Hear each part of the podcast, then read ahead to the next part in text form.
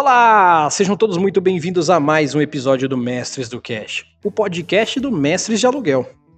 E hoje nós da Mestres trazemos para vocês um papo que depois de muito tempo consegui organizar para acontecer porque eu estava pensando em como fazer. Essa é a grande verdade. Eu tentei de várias formas, eu pensei, pensei, sentei que nem aquela estátua que vocês vêem nos livros de história, assim, fiquei pensando, ah, o que, que eu posso fazer para fazer isso dar certo. Aí eu fui no Facebook, que veja só, se você acha que o Facebook é uma rede social morta, uma rede social que. Ah, rede social de velho. Não é, não, gente. É porque tem gente que não sabe usar. Calma. Aí eu fui lá no Facebook e postei a seguinte frase no nosso, na nossa página. Se você aí tem um sistema de RPG, faz o seguinte, dá um oi. Foi mais ou menos isso, eu não vou lembrar porque eu também não sou tão bom de memória.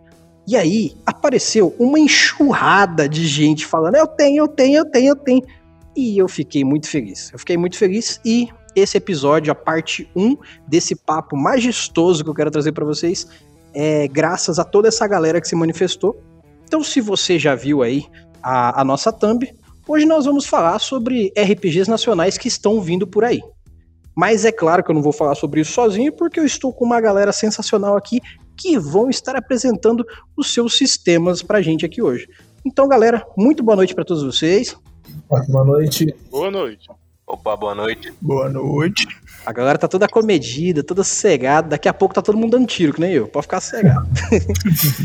Ó, essa galera aqui, vou apresentar para vocês, mas daqui a pouco eles vão se apresentar, porque nada mais justo. Hoje eu trouxe aqui o Lucas Moita, o Edilson, o Lucas Conte e o Ebert. E quem são essas pessoas? Bom, como eu disse, eles vão se apresentar daqui a pouco, mas eles são aqueles que estão trazendo quatro sistemas novos de RPG que estão vindo por aí. E eles vão explicar já já para vocês depois do jabazinho que eu vou fazer aqui, porque se eu não fizer o jabá aqui no começo, vocês não ouvem, né? Então, vamos lá. Primeiramente, muitíssimo obrigado para você que está ouvindo aqui, porque eu fico muito feliz quando você ouve. Eu fico mais feliz ainda quando você manda e-mail. Ah, Erli, mas eu não gosto de mandar e-mail, esse negócio é coisa de velho, né? Mandar e-mail. Manda e-mail, velho. O aplicativo tá aí no seu celular, usa. Mas assim, se você não quiser mandar e-mail também, você pode fazer o seguinte: você pode mandar uma mensagem pra gente. Você pode fazer que nem o Moita que veio me chamar no WhatsApp. Você pode fazer que nem a galera que falou comigo pelo Facebook. Manda o seu textinho aí, seja como for, que eu leio aqui para vocês. Mas se você quiser fazer a moda antiga, se você for um velho que nem eu, ou tiver esses hábitos de velho, é só mandar um e-mail pra gente para mestresdocast@gmail.com, que eu vou ler com muito carinho aqui para vocês, como eu vou ler hoje o e-mail do Richard do Toca do Dragão podcast. Ele que é um brother meu aí de longa data, já participou aqui e vai participar muito mais. De vez em quando eu vou lá encher o saco deles no Toca lá também. Ele mandou da seguinte forma: Mestre Erli, salve vossa magnitude RPGística pomposa mato-grossense. Credo, que viagem. e aí ele mandou assim, ó. Bem-vinda, mestre Daisy. Ah, é pra Daisy, a Daisy não tá aqui hoje, tá? É, Bem-vinda, mestre Daisy, que os seus caninos retráteis mágicos cravem em vários pescoços. Para quem não sabe, ela gosta muito de vampiro. É, se você ouviu o episódio anterior, você vai saber. Aliás, anterior não. É. Se você ouviu o episódio há um bom tempo atrás sobre vampiro que a gente lançou, você vai saber de quem que eu tô falando. Queremos dicas para um bom universo aquático que filmes, livros, animes, jogos poderíamos usar? Aproveitando de exemplos para cenários de perigo eminente, limitações para agravar a aventura, tipos de classe que poderiam existir nesse ambiente, misturas que poderiam fechar com esse tema, é, tipo steampunk subaquático, e ele termina dizendo um forte abraço e uma rabada de dragão na sua bochecha, Rick o Bardo. Richard, muitíssimo obrigado pelo seu e-mail. Eu vou chamar os meus convidados aqui hoje para falar comigo sobre essa proposta que você me fez. Algum de vocês vai fazer um, um RPG subaquático aí, já para eu saber? Que aí eu já nem falo. No meu sistema tem, exatamente. Tem uma raça subaquática, tem um, um, uma classe inteira de criaturas que ficam nas profundezas e tem um boss é, apocalíptico também no, nas profundezas. Caraca, bicho, olha, ó, então eu vou fazer o seguinte, o seu sistema a gente já vai dar um enfoque nisso depois para responder o Richard também. Mas assim, Vou deixar essa pergunta para vocês primeiro e eu dou meu, minha opinião no final. É eu conheço um que tá pra lançar agora o mesmo esquema que a gente, que o nome dele é muito abaixo do oceano. É uma pegada Olha. bem nessa vibezona mesmo futurista, assim, sabe? Um negócio meio Bioshock, os primeiros jogos do Bioshock, assim. Sim. E ele vai usar o mesmo sistema do Mutante Ano Zero. Não sei se todo mundo conhece, mas vai usar o mesmo sistema que é baseado em D6. E eu tô até com um grupo do Facebook aqui aberto, então pra galera que se, que se interessar, entra lá no Muito Abaixo do Oceano também, que é outro RPG nacional que tá vindo aí, pelo jeito tá vindo com tudo. Olha aí, cara, que foda. É, é, por isso que eu insisto em falar. O brasileiro faz RPG de tudo. A gente só, a gente tem tudo aqui, cara. Não precisa olhar para fora. Tá tudo aqui. Tá tudo aqui. E tirando RPG em si, vocês têm alguma outra referência de que não seja Waterworld, porque é o que eu vou falar para falar pra galera. não, não, não vem não, não rouba o meu não. Atlantis, aquele, aquele filme Massa. antigo, aquela animação antiga, Atlantis, uhum. acho que é Atlantis. Também tem o próprio Aquaman, que tem os filmes e as HQ do Aquaman, que dá pra pegar uma boa referência de lá. É. Dá para adaptar. Eu já fiz uma, uma, aventura em adaptação da Pequena Sereia de terror, que ficou boa, incrivelmente. Massa. Eu adaptei os, as criaturas tudo lá da Pequena Sereia para uma aventura. Mas não demorou, não durou muito, mas foi legal. Alguém mais tem alguma referência para dar sem ser o Walter Word? Bob Esponja. Ó, se falar mal de Bob Esponja, minha esposa vai atrás, ela gosta dessa porra aí. Fica ligado. Não, pô, tá ligado, tá ligado aquele filme antigo, o primeiro filme do Bob, sim, Bob Esponja, sim. que eles descem lá pras profundezas e tem os bichão trevosão hum. lá, então, pô, aquela área lá daria um bom RPG Inclusive, também. ó, já vou deixar essa ideia de graça aqui para quem quiser fazer um RPG ou tiver fazendo RPG com essa pegada. Não sei até se eu vou estar tá falando é, na pegada do RPG de vocês aqui, mas eu acho que o quanto mais é, profundo a questão da pressão pode fazer uma diferença não só na constituição dos seres que vivem, como você pode utilizar o sistema de níveis não só pelo nível, por exemplo, ah, criatura nível 1. Criaturas nível 1, ao meu ver, vivem num lugar mais raso criaturas level 10 mais fundo. Não só porque elas são maiores e se escondem melhor, mas porque para aguentar a pressão do fundo do mar tem que ser uns bichos barra pesada. Não é à toa que a, a premissa lá do, do, Kraken, daqueles monstros uh, marinhos do, do início da, das histórias, nossa, Tulo. é o Tulo, a galera vem tudo do fundo. Apesar que o Tulo vem também de outra dimensão, tem todo um rolê, né? Mas, é. é, em suma, eu acho que o quanto mais profundo, é, maior é o nível, entre aspas, da aventura, e isso pode ser uma limitação interessante para a aventura. Porque... Ah, também tem Ameaça Profunda, o filme, do, acho que é do ano passado, Ameaça Profunda. Eles meio que botaram uma variação do, do Stulo lá no fundo do mar. É meio que uma referência a ele, mas é literalmente um bicho da, com a mesma aparência do Stulo, só que ele tem uns minionzinhos. Já assistiu é. esse filme? Não sei se você assistiu. Eu não vi ainda, mas pelo que você tá falando já me deu vontade de procurar. que tem pouca coisa que tem tentáculo que não é hentai hoje em dia, então até que é legal procurar. É. E já que vocês não falaram outra coisa, então eu vou falar. E Waterworld, porque eu como um, um tiozinho de 30 anos, que sou tiozinho na minha cabeça, Waterworld é um mundo de água. A gente já começa na premissa, né? E eu acho que a melhor parte de Waterworld é você ter a dificuldade de toda a água não ser necessariamente para tomar. Isso é uma questão que você troca o valor do dinheiro por água, você troca o valor de várias coisas por água. É, você começa a criar uma a distopia que para mim é perfeita, que é quando você quebra todos os paradigmas da, da sociedade que a gente vive e troca por água. Eu acho muito foda isso. Então, eu imagino que um Waterworld seria muito legal para jogar tanto dentro da água quanto fora da água. É, assim, sob a água, né? E classe, hum. qualquer classe com arpão ia ficar bonito pra caramba. Todas as classes com arpão, arpão de duas pontas, arpão shuriken, tudo ia ficar bonito. Ah tá, e misturas que poderiam fechar com esse tema. Eu gosto muito de Cyberpunk. Eu gosto muito de Cyberpunk. E eu hum, lembro de ter visto uma animação que eu não tenho ideia do nome, que é tipo. Nossa, eu vou dar um exemplo muito merda para tentar lembrar do, do nome do negócio. Sabe aquele mundo do Jar Jar Binks que fica debaixo d'água no Star Wars? O exemplo é ruim, mas assim, é um mundo debaixo d'água que é bem futurista e ao mesmo tempo é medievalista. Então ele consegue ter muita coisa. É tipo um Shadowrun debaixo d'água. Se você tirar o povo do Jar Jar Binks. A única coisa que eu consigo pensar mesmo é algo pós-apocalíptico, porque eu tenho um fascínio por pós-apocalíptico. E aí, tipo, eu só imagino que teve merda na superfície e o povo teve que se adaptar a viver nas, na, nas profundezas. Justo. Mais ou menos isso. Só queria dizer que eu gosto do Jar Jar Binks, achei muito injusto essa. Não, ele é divertido, ele é divertido. Eu, eu, falo pelo, pelo comodismo da galera de falar que ele é ruim. Ele não é ruim. Ele só não é, assim, puta útil pra caralho.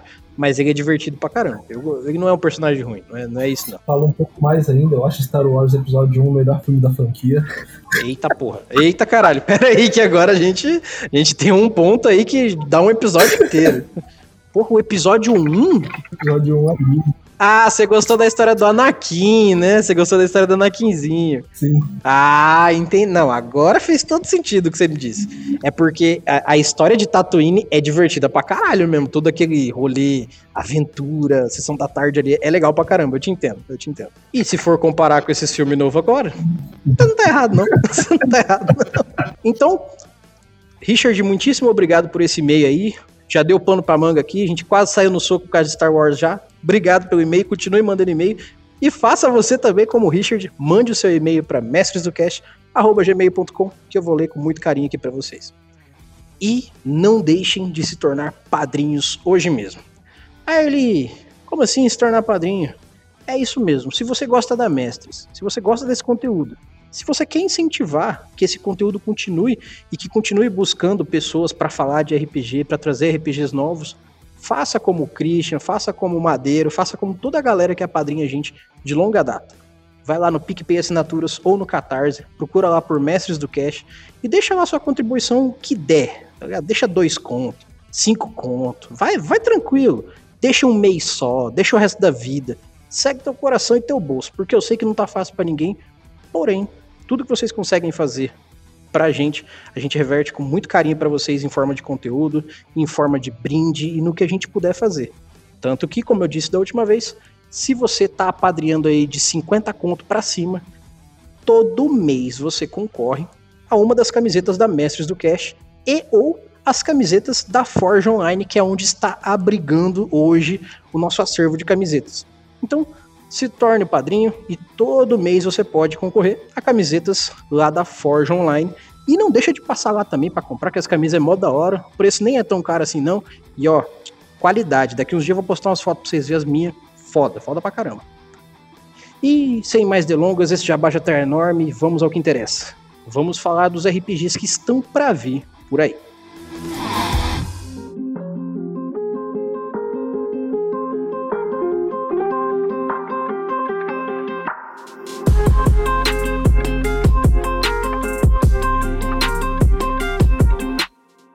Então vamos começar a falar aqui, porque vejamos. Hoje eu tô querendo fazer essa proposta, esse episódio, porque, como eu disse para todo mundo que tá aqui antes de a gente começar a gravar, eu estou de saco cheio da lambeção de saco de gringo que faz RPG. Não porque o trabalho deles seja ruim e o nosso seja melhor. Pelo contrário, é porque eu acho que os dois são iguais. E eu não acho justo muitas coisas que eu vejo gente falando na internet aí, muito velho chato, babão de D&D. Essa é a grande verdade. Eu tô de saco cheio de ver o brasileiro não ser valorizado. Se você não gosta de coisa brasileira, você nem precisa ouvir esse episódio. Grande abraço. Mas se você tá disposto a conhecer bons RPGs que vão vir por aí, eu vou pedir para que o Lucas Moita comece falando qual é o RPG dele e depois que ele explicar pra gente esse resumão bem completo, que ele diga o que, que ele acha que é o diferencial do RPG dele. Meu RPG é o Doa, é Desolation of Aburei, que se passa no mundo de Aburei mesmo, que é, foi onde eu vi uma sequência de guerras mágicas que acabaram deixando o mundo bem na merda mesmo. Tipo, criaturas ficaram mutantes, é, várias raças apareceram, inclusive na atualidade essas raças pensam que elas que são as padrão mesmo, entendeu?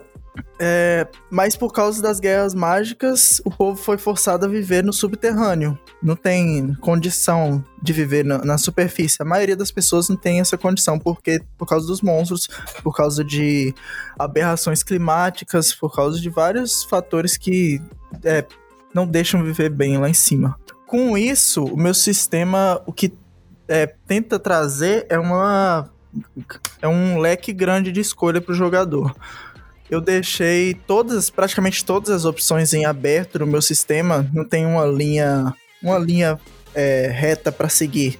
É uma sequência enorme de ramificações onde o jogador escolhe qual rumo que ele quer tomar, tá ligado?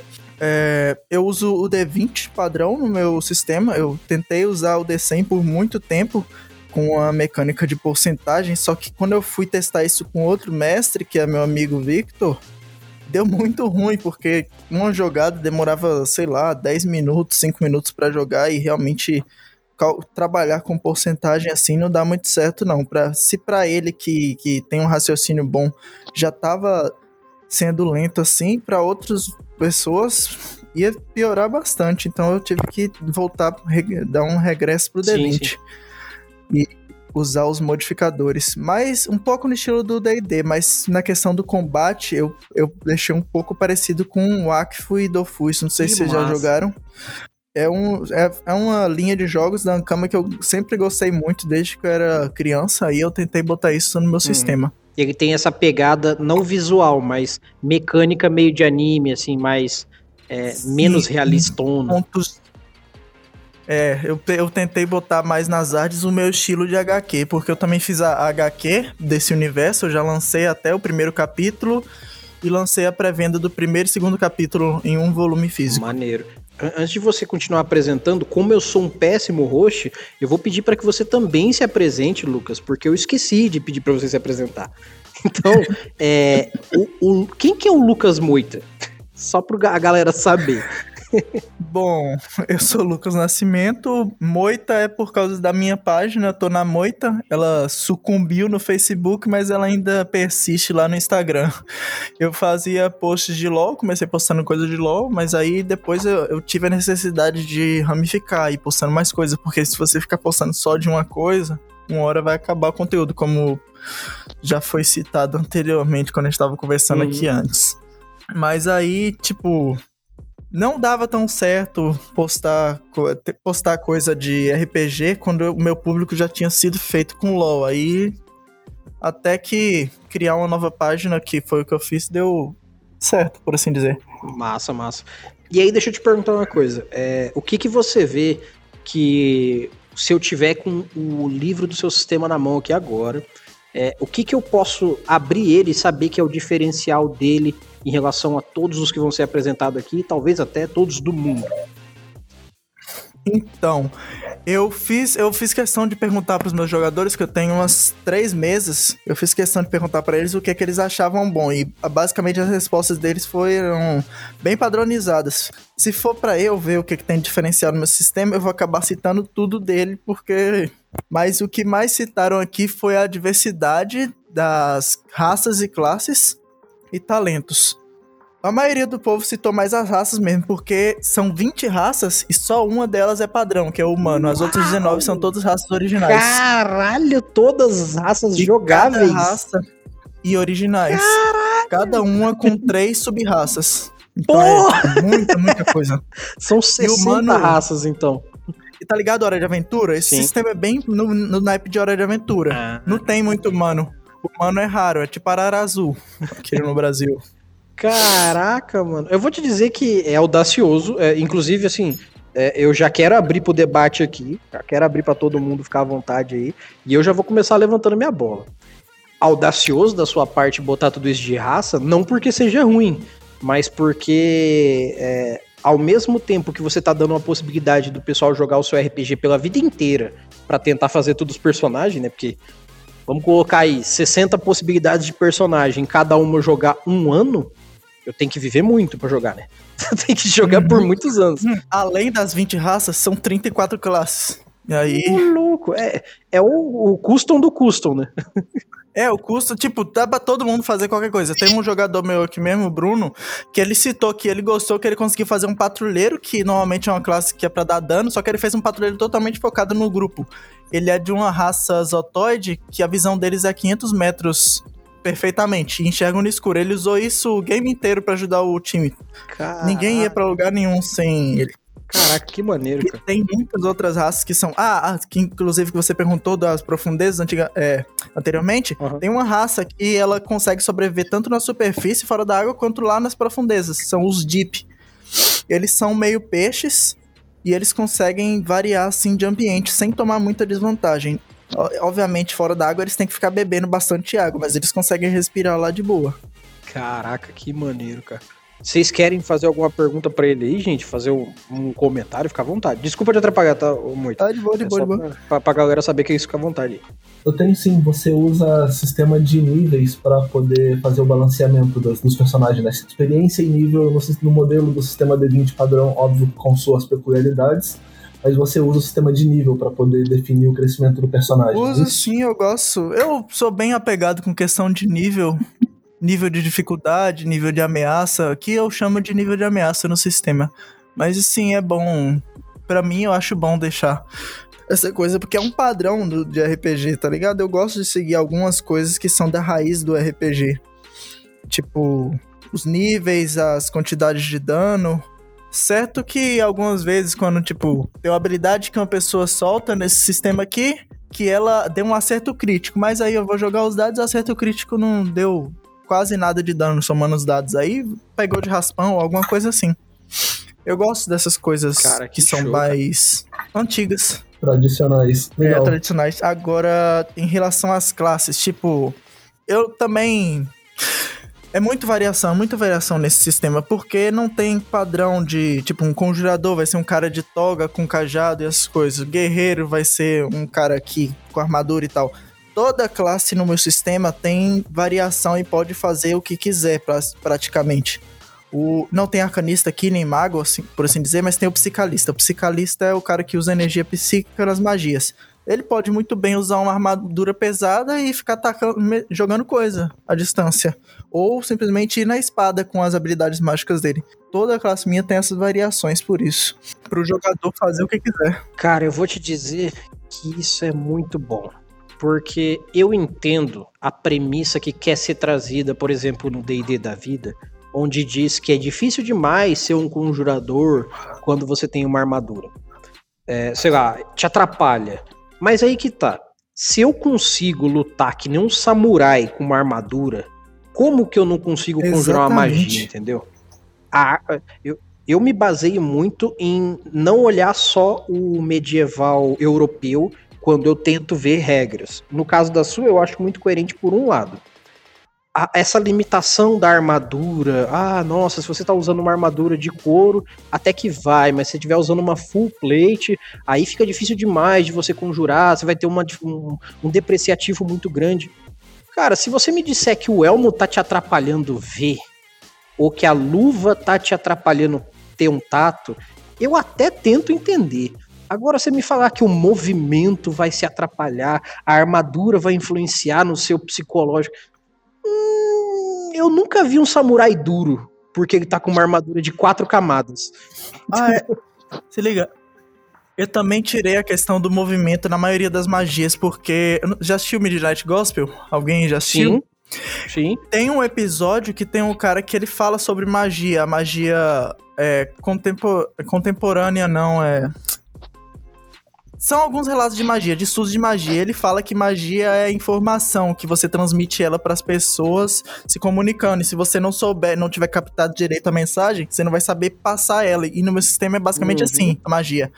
Você absorve uma, uma informação e transmite essa informação em forma de matéria. Se você não entendeu direito como é a informação, a matéria que você está produzindo vai sair ruim. Tipo, uma bola de fogo vai, vai ficar saindo só faísca, porque você não entendeu direito como é a base dessa magia. Olha aí. É o Fullmetal Alchemist de quem não precisa de fazer círculo alquímico. Só quem assistiu vai entender. Exatamente. Segue o baile. Tem, mas tem a classe alquimista aqui também, tem a classe alquimista. É, pelo tanto de classe que você falou, eu acho que eu não vou falar uma classe que não tenha. Essa é a verdade. é, tipo, quando alguém vem jogar, quando alguém vem jogar, ao invés de eu falar, de eu mostrar as classes tudo para escolher, eu falo, me fala um tipo de personagem que você quer e eu falo que provavelmente vai ter aqui. É isso que eu falo basicamente. Antes de uma pergunta, eu gostaria de dizer que eu queria, já quero jogar essa parada. Valeu. Pô, eu queria saber que tu, tu falou que ia fazer o, o quadrinho e tudo mais. A ilustração da RPG é sua também? Porque pelo que você tá falando, a parada vai ser bem colorida, né, cara? Um negócio bem evocativo. É, sim. Ah, se quiser, eu mando o link já para vocês do primeiro capítulo que eu já lancei na Tapas. Ah, beleza, eu vou caçar depois, porque só de você ter me falando aqui. Já, já manda aí no, no, no chat aqui e, e, todo mundo que tá ouvindo isso aqui no podcast vai estar tá aqui no post o link, tá? Só de tu tá falando da, das referências tipo Hora de Aventura e tu citou Midnight Gospel também pra falar da magia, tá ligado? Eu acho que vai ser uma parada bem evocativa mesmo, cara. Aí, ó, eu botei o primeiro link, é o do primeiro capítulo, o segundo é o da campanha, se alguém tiver interessado em apoiar. Vai apoiar sim, vai apoiar. Tenho certeza que vai. Tem apoio mínimo lá? Tem. É de. É o que eu falei, aquela questão que a gente tava conversando antes do preço das HQ. Eu tive que colocar o mínimo de 50 reais, porque se eu colocasse menos eu ia sair no prejuízo. É, mas é HQ física, né? HQ é física, física. Aí, ó, aí, tá vendo? Ai, nossa, 50 pau. É um bagulho físico, não é PDF normal. Vai chegar na tua casa aí o bagulho. Aí, ó, cinco, eu, eu acho justo, acho justo. Eu coloquei, eu coloquei, aproveitando que eu sou meu próprio ilustrador, eu pude abusar um pouco dos meus negócios e coloquei um pacote no Catarse onde eu desenho a pessoa para colocar na história também. Eu faço um personagem baseado no cliente e coloco na história. A maioria do povo que apoiou quis esse pacote por causa disso. Ó, é nesse ponto que era o que eu tava falando para vocês antes da gravação aqui sobre o Spawn. É, existem vários quadrinhos que vêm de fora, a 40, 50 pau aí. Você vai ver um mangá hoje em dia, 40 conto. Mas o Masashi Kishimoto vai fazer um desenho seu? O, o John Romita Jr. vai fazer um desenho seu? Não vai, mano. Primeiro que eles não são nem brasileiros, segundo que eles não são acessível a você. Aqui o Moita, você pode chamar ele no Whats pra trocar ideia com ele, entendeu? Isso é envolvimento que vale a pena gastar o seu dinheirinho, sacou? Ah, sim. É, falando de Hora de Aventura, tem uma raça que é a do protagonista da HQ, que ela foi baseada nos limões de Hora de Aventura. é uma raça literalmente de limão, com super regeneração e muita coisa a mais. Caralho, limão!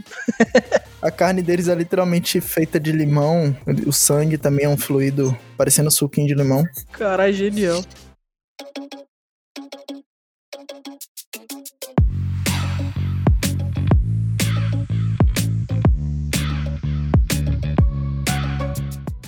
Então, agora nós sabendo esse primeiro sistema sensacional trazido pelo Moita, eu quero apresentar para vocês o Lucas Conte, que dessa vez eu vou fazer direito. Lucas, por gentileza, se apresenta para a galera aí e depois apresenta para a gente o seu sistema. Bom, pessoal, eu sou o Lucas Conte, eu sou estudante ainda, Ciências Sociais, é, e tô aqui hoje para falar do meu RPG, que é o Mojubá RPG. De que é que se deriva esse nome?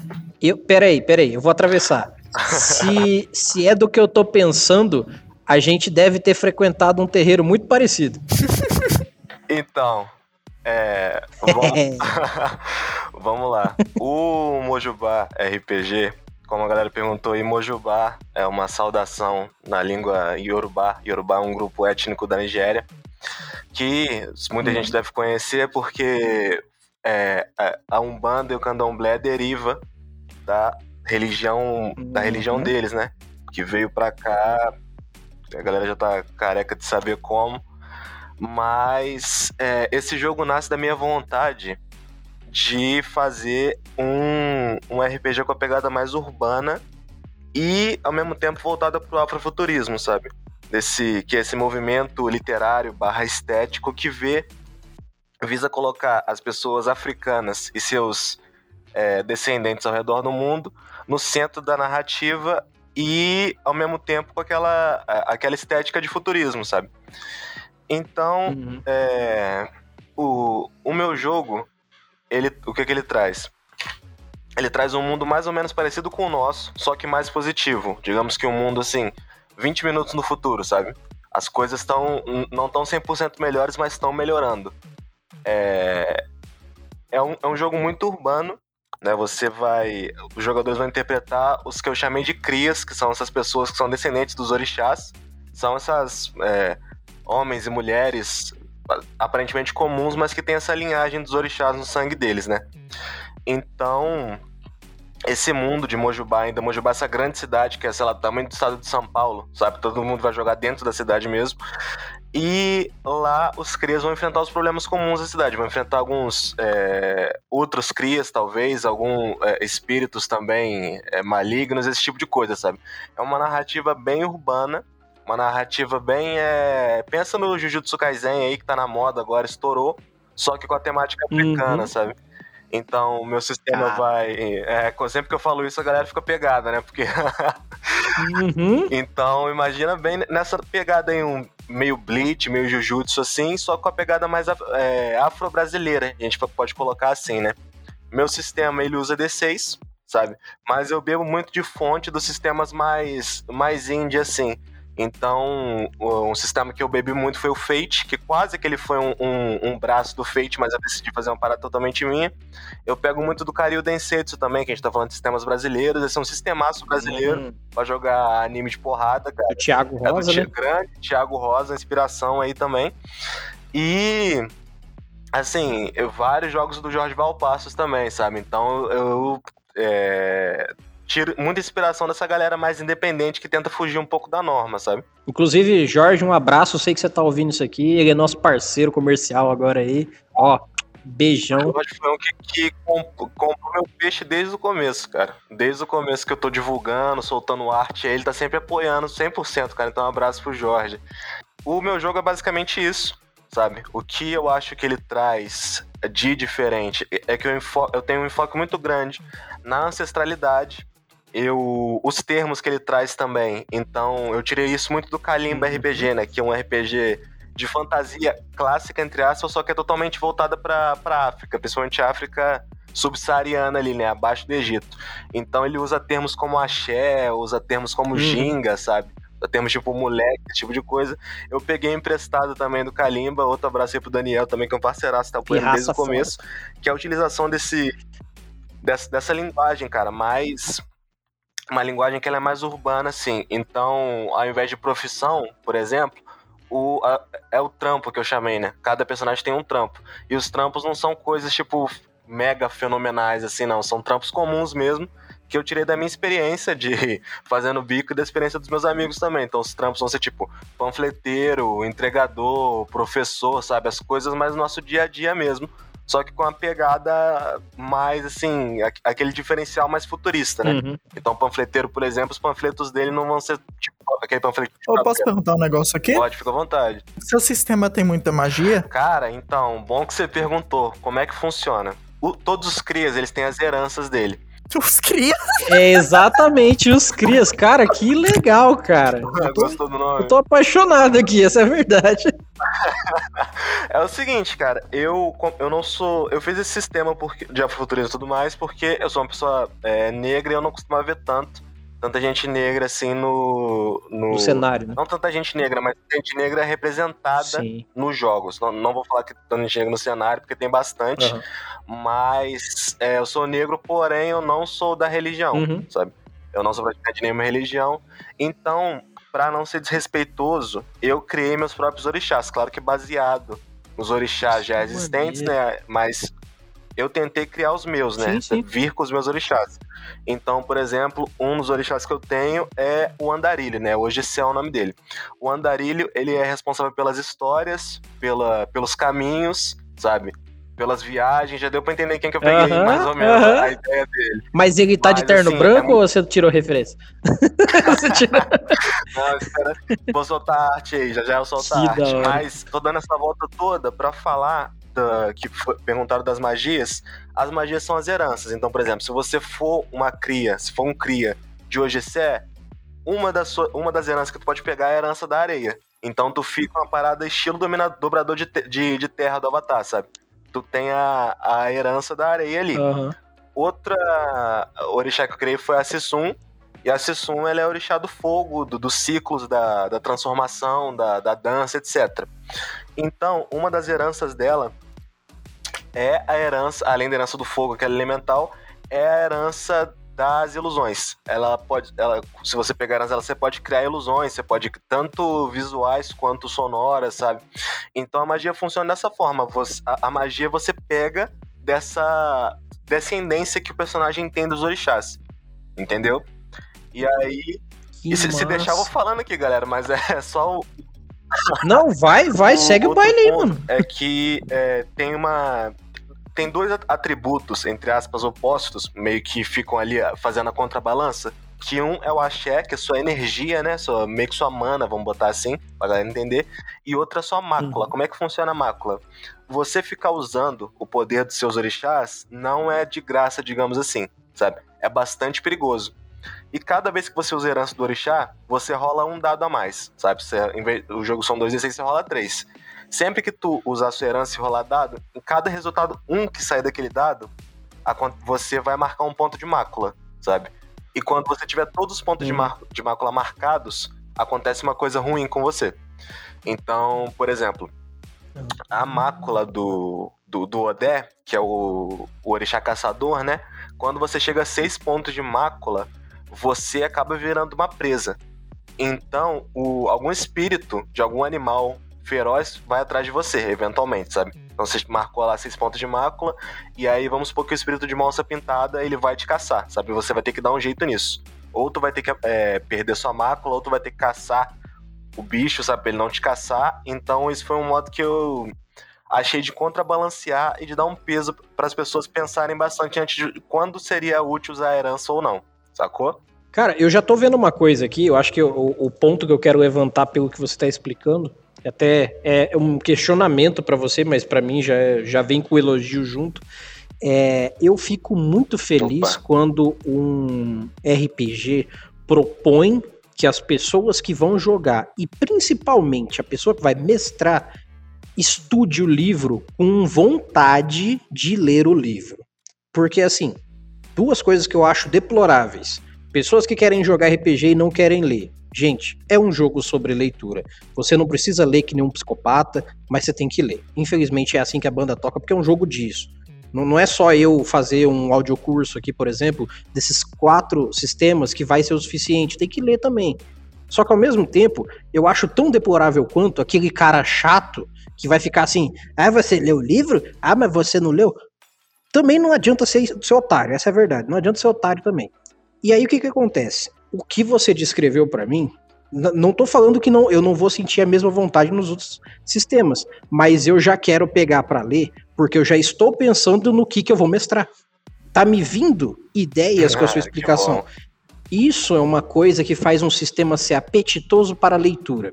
Então eu fico muito feliz quando eu vejo que uma pessoa que está desenvolvendo um sistema pense em como está escrevendo o sistema para quem vai ler. Porque às vezes a gente quando já jogou bastante RPG, já mestrou e quer desenvolver um sistema, a gente pode dar um passo um pouco torto sem perceber que é a gente não tá fazendo só para quem já joga RPG, para quem já manja de RPG. E se uma pessoa que nunca pegou no RPG pegar teu livro primeiro? Tu vai dar um baque na pessoa, assustar ela e ela nunca vai jogar RPG porque ela olhou teu livro de 600 páginas que nem o Pathfinder 2 e falar: "Não, deixa quieto. Tô de boa". Ou então com uma, uma uma interpretação muito complexa. E do jeito que você explicou, se tiver escrito assim no livro, cara, eu já quero muito entender como é que funciona esse universo aí e botar para rodar, porque ele é pequeno em tamanho, tamanho, mas ele é enorme em possibilidade, né? Sim, sim. Essa foi mesmo a, a, a, intenção, porque eu sou fã de. Eu não vou fazer um. O livro não vai ser um mega trambolhão, gente. Vai ter em torno de. Vamos botar entre umas 40, 60 páginas. Cara, mentira, é tipo teu, não é possível. Não tem como você fazer Sim, tudo mas... isso aí em 60 páginas, não. não. Se for pra colocar monstro, essas uh... coisas tudo, é, desafios, acho que você vai precisar um pouquinho mais. Nem né? classe é, vai pô. ter, nem classe, não tem como colocar as classes. Então, é, essa é a parada, essa é a hum. parada. A parte de, de, criação dos personagens, a parte de regras, provavelmente vai ser a parte, vai ser a menor parte do livro. Uhum. Porque a maior parte dele vai estar tá voltado para duas coisas que eu gosto muito, que é a ambientação, uhum. né? Que eu, eu, tenho que destrinchar essa cidade aí, porque é isso que prende todo mundo quando eu falo. E as tabelas, as inúmeras tabelas para as coisas da cidade, porque vai ter coisa pra caramba na cidade. Como vocês falaram, a cidade é pequena, mas é um mundo de possibilidades. Eu quero ajudar isso, quero entregar pro jogador isso também. Sabe? Uhum. Então, é, o livro não vai ser um livro enorme. Eu já tô com ele encaminhado mais ou menos, sabe? Eu sou adepto de, de livros menores de RPG, principalmente no dia de hoje, que a gente tá cada vez mais com menos tempo. Mas, assim, é, vocês podem esperar algumas coisas do meu RPG. Primeiro que são as ilustrações foda do Messias Art, que tá fazendo tudo, então vai ser ilustrações foda mesmo. Outra coisa que vocês podem esperar é muita linguagem urbana. É, uma vez um cara falou para mim que era o jogo para se jogar enquanto você ouvia a MC no fundo, sabe? É basicamente isso. Era isso que eu queria passar com o meu jogo. Eu jogaria E- ouvindo Orochi. Cara, terceiro. Porra, terceiro, muita, muita, muita tabela também. Sabe? Massa. Pra, pra narrativa fluir, cara. E. Porque geralmente quando a gente pensa na cidade assim, é, quanto mais exemplos de coisas que podem ter o narrador botar, mais a imaginação das pessoas vai voar também. Sabe? Então, pô. É isso, cara. Espera muita. Tocar muito no assunto de ancestralidade, tocar muito no. No assunto de união. Pô, posso, Sabe, eu posso porque perguntar mais uma coisinha pra você? Manda abraço. Como é que você vai tratar a relação do preconceito nesse seu HQ? Porque é bom, tra- é, eu acho que é um bom caminho pra tratar disso. Sim. É o seguinte, cara. Como é uma. É uma. Como é que eu vou botar? É um jogo que ele tem. que ele é afrofuturista. É, Mojubá é uma cidade que não existe no mundo real. Mas imagina Uhum. a mistura de, de São Paulo com a capital da Nigéria lá, com Lagos, sabe? É, a questão do. Eu, eu não sei como é que eu vou falar isso de, de forma que não, não, não impacte todo mundo. Não, fica à vontade, mano. Segue, senta o malho aí. Mas Mojubá é uma cidade de pessoas de cor, vamos botar assim, sabe? Uhum. Do marrom mais claro até o preto mais ébano, sabe? É Uhum. uma cidade de pessoas de cor. E nessa questão, é, o que eu tento tratar mais dessa questão do preconceito é eu não boto ele na narrativa, sabe? Porque eu acho que é justo pra gente que, que, é, que somos negros e negras aí ter um jogo que a gente trate de, de raça, mas que a gente finalmente possa não. é, aquele. Como é que eu vou botar? Sempre que tem algum, algum personagem negro em alguma narrativa, por exemplo, ele tá envolvido com drogas, ele tá envolvido com o crime, ou tá envolvido com violência, tá- sabe? Ou tem alguma cena de preconceito envolvendo ele. No Mojubá, eu fiz a cidade pra ser uma cidade onde as pessoas negras elas podem ser livres, sabe? E o que eu faço pra combater o preconceito nesse sentido é essa visão de futuro positiva numa cidade onde não. Claro que existe preconceito de outras formas, por exemplo, talvez preconceito de classe, preconceito, sabe? Mas preconceito de raça. É um mundo que tá melhorando. É um mundo que é feito. É uma cidade que é de pessoas negras para pessoas negras poderem ser livres. Eu abordo isso no, no livro em algumas passagens. Então, na narrativa, assim, no, no jogo, no- quando estiver rolando o jogo, eu não espero que trate de racismo, sabe? Porque Uhum. em Mojibá racismo simplesmente não existe, porque não tem como existir, vamos botar assim. Exatamente. Mas no livro, em diversas partes, eu boto coisas assim pra meio que deixar claro o que eu quero trazer. Por exemplo, o... as comunidades onde as pessoas moram, o nome é quilombo, sabe? As pessoas moram em quilombos. E a primeira coisa que você cria antes de criar seu personagem é juntar todo mundo e criar o seu quilombo, sabe? Uhum. escolher a localidade na cidade onde o seu quilombo vai ficar, é, escolher as tradições do seu quilombo, sabe? Você cria as tradições dele. E é, uma, parte- uma passagem do livro é tipo assim: é, o- os quilombos têm esse nome porque um dia nossos ancestrais lutaram no passado para que a gente pudesse ser livre. E hoje, graças a eles, a gente tá aqui, então nada mais justo que botar. Ah, a passagem não tá, não tá escrita assim conforme eu falo, né? Porque aqui tô me, me enrolando um pouco. Mas é mais ou menos isso, sabe? Os quilombos levam esse nome porque um dia lutaram pela gente lá atrás para que a gente pudesse ser livre hoje. Uhum. Então, respondendo a sua pergunta, depois dessa volta toda, o que eu trago um livro para combater o preconceito é essa visão de um futuro onde a gente possa ser livre, tá ligado? Onde Sim. a gente possa viver tranquilo, entendeu? Inclusive, é, eu, eu vejo o seu RPG como utópico. Isso é legal, porque estamos Sim, acostumados agora, atualmente, a falar sobre distopias e apocalipses. Uma parada Ah, jogo tá utópica já é um chuchuzinho, porque não tem. Admiro quem consegue fazer Hum. isso, porque tudo que eu penso é em É, caos. então, porque a gente É, tá começando a não- ficar acostumado com essa parte de porrada de todo lado, né? Então a gente pref... tá acostumado a entender um apocalipse, seja do que for, do que pensar. Então, existe esse jogo sobre um mundo melhor. Aí você fala, hã? Como é que funciona? Eu entendo isso, isso é muito foda. Tipo assim, é, é um mundo que tá melhorando, sabe? Uhum, não quer isso. dizer que não vai ter conflito. O meu jogo é pra... Eu gosto de porrada, gente. Eu cresci vendo anime de lutinha, tá ligado? Uhum. Eu adoro porrada, então vocês podem esperar muito poder, muita gente saltando. Porra, muita gente saltando em prédio, tacando fogo, virando bicho. Pode ficar tranquilo que isso não vai faltar, não. ah, isso é muito bom. E assim, é... alguém quer perguntar mais alguma coisa pra ele? Não é uma pergunta, mas um comentário.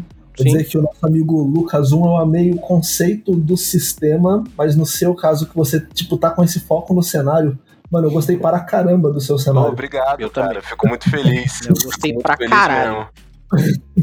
Ó, eu, eu, eu, quero falar como só uma pessoa. Eu estou falando como uma pessoa, ponto. Eu não sou uma pessoa negra, não represento nada. Eu só tô dando lugar de fala para pessoas que eu quero que falem, independente de quem sejam necessariamente. Sim, sim. Eu não, não posso dizer sobre o que eu não sou mas é, eu acho muito foda, mesmo sabendo de todos os, os problemas que a gente tem na vida, quando alguém se propõe a pegar uma parada e falar assim: eu não preciso fazer mais uma parada sobre é, falar sobre o problema que a gente vive. Não estou dizendo que você não fale, mas quando eu falo sobre utopia, já é um conceito que cada dia mais está ficando defasado na nossa cabeça, porque cada dia mais a gente começa a achar que não vai rolar. Tá tudo difícil demais para ter uma utopia um dia. A, a, acho que a utopia mais legal que eu vi nos últimos anos é a do Love, Death and Robots, quando vem um iogurte e domina a humanidade. e eu achei aquilo genial. Porque, porra, só um iogurte para salvar a humanidade, tá ligado? O ser humano não tem essa moral. E aí, quando você vem com essa proposta, a gente sabendo como o nosso mundo foi, como o nosso mundo é, e tudo que aconteceu, eu acho muito foda porque a gente não precisa bater em 200 teclas que já são batidas diariamente para fazer uma parada foda. Então, nesse ponto, eu entendo toda a situação, só tô dando minha opinião sobre RPG em si, e eu acho claro. muito foda a forma como você construiu, cara. Parabéns mesmo. Oh, obrigado, mano. É tipo, fico... ele trata do problema, mas sem citar o problema. Isso. Eu fico muito feliz, cara, quando vejo a galera animada com o meu jogo, com a proposta que eu tô trazendo, sabe? Ela tentando quebrar um pouco disso que a gente já tá acostumado, sabe? Então, meu jogo foi feito para isso mesmo. Tipo, tudo que eu tô fazendo no jogo, desde chamar os caras de cria, sabe? Até a estética que eu trago nele, é para tentar. É, para deixar mais palatável para as pessoas, sabe? Para um, uhum. um moleque, uma mina de, sei lá, 12, 13 anos pegar, ler a parada, via lá que o nome do, do personagem, tipo, o que o personagem é um cria, ele fala, putz, eu sou cria também. Sabe? Então já se identifica ali. Ou tu vê, porque, tipo, você pegar o trampo, sei lá, tem trampo lá de entregador, tá ligado? Mó galera já fez bico de entregador, ainda mais hoje em dia que você pode fazer até com bicicleta Sim. a parada, todo mundo já teve que Exato. fazer o corre de entregador alguma hora, sabe? Então, pra pessoa olhar aqui e falar, putz, cara, eu, já sei como é que é. Tá você entregar panfleto, você falar, pô, eu tô ligado como é que é entregar panfleto, cara. Eu já fiz isso, sabe? Já fiz muito isso. Sim, então, sim. essa é a parada que eu tô querendo trazer pro jogo, sabe? Quando esse podcast é, for, for ao ar, já vai ter o Fast Play. Uhum. Vou postar o link lá na página do Facebook, é o Mojubá RPG. Lá eu posso. Você vai botar o quê? Do Dungeonist? O Dungeonist, isso. Tô conversando lá com ah, o, o, o chefe lá do Dungeonist pra já deixar agendado, sabe? Então, uhum. postar no Dungeonist lá, porque ela posta o número de downloads. E, galera, uhum. cai em cima matando, sabe? Esse semestre ainda sai, financiamento coletivo. E eu vou soltando mais novidades por aí, então fiquem atentos.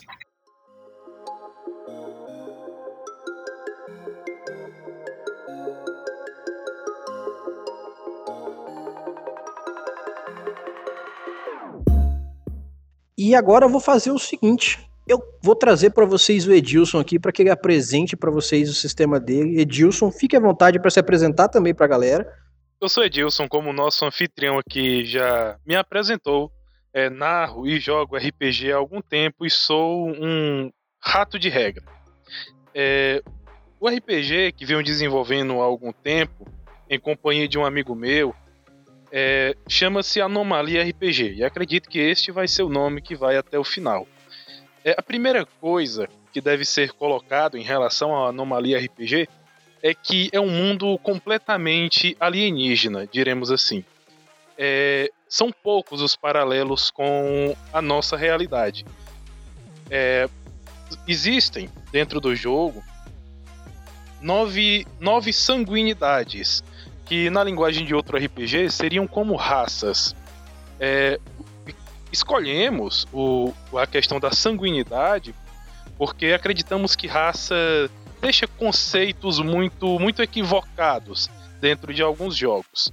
E também porque as relações entre estas raças sempre é, irão gerar indivíduos que não necessariamente vão ser igual aos pais. Então, se eu sou de uma sanguinidade A, minha mulher de uma sanguinidade B, nosso filho pode nascer de uma sanguinidade C, pois eu tenho na minha linhagem alguém com a sanguinidade C. E o que são essas sanguinidades? São características genéticas que vão se manifestar nesses indivíduos, como altura, porte físico, cor da pele, etc. Eles lembram, sim, é, seres humanos, mas com certas peculiaridades. E assim são as sanguinidades em Anomalia. Anomalia é um RPG sci-fi, ou seja, futurístico, com boas pitadas né, de ficção científica, mas com uma pegada bem dark fantasy. É, o sistema de, de anomalia ele é baseado na rolagem de dois dados de seis lados. É, eu sou uma pessoa que gosta muito de sistemas que utilizam dados de seis lados, e aí, quando sentei para desenvolver a, a ideia, optei, obviamente, por isso. Ótimo. É, na questão de como é que eu vou jogar isso, ou com o que, nós temos para que o jogador escolha 25 carreiras, que funcionam como as classes, e 25 funções, que vão funcionar como subclasses. E, além disso, você tem também um, um sistema de 5 arquétipos que também definirão as capacidades do, do, do, seu personagem. É o sistema de evolução de personagens do Anomalia, ele é bem reto, pois a cada nível e são bastantes, né? O jogador poderá escolher livremente entre as coisas disponíveis para ah. o personagem que ele criou ali na ficha. É, obedecendo, claro, apenas um pré-requisito ou outro que haja nessas coisas que ele poderá escolher. É, o mundo de anomalia é baseado é, em um mundo de difícil convivência com o mundo externo. É, esse, esse planeta ele passa por um processo de destruição, digamos, natural, pois anomalia, o nome do RPG, é, vem de, de uma ocorrência, aí no caso universal, que destroça vários planetas. E isso acontece no mundo de anomalia. É um processo que vai. Quem, quem lembra de Digimon Fronteira é naquele naipe. Ah, o mundo que é um mundo, como eu disse, né, futurístico, ele se fechou em grandes cidades. Então, as campanhas de, de anomalia, as aventuras, elas têm também um grande foco urbano. Os problemas urbanos de massivas uhum. cidades. E o que o mestre conseguir pensar. Do outro lado, nós temos um mundo externo extremamente hostil, distorcido, ah, alterado e já de difícil existência pra, para os povos, pois ele é naturalmente hostil. É, só existe um povo em anomalia que difere das outras sanguinidades, que é um povo interdimensional, mas que tem uma convivência é, pacífica com esse, esses povos de, de anomalia. Enquanto as grandes cidades elas consomem é, a, a, o indivíduo na sua estratificação social, dos problemas dessas sociedades massivas controladas por mega, por mega corporações, controladas por, por governos autoritários, o, o mundo externo, também chamado de velho mundo, é um mundo que destrói o indivíduo pela su, pelas suas adversidades. Mesmo assim, muitas pessoas preferem viver fora das, da, das grandes cúpulas do que viver na, dentro delas.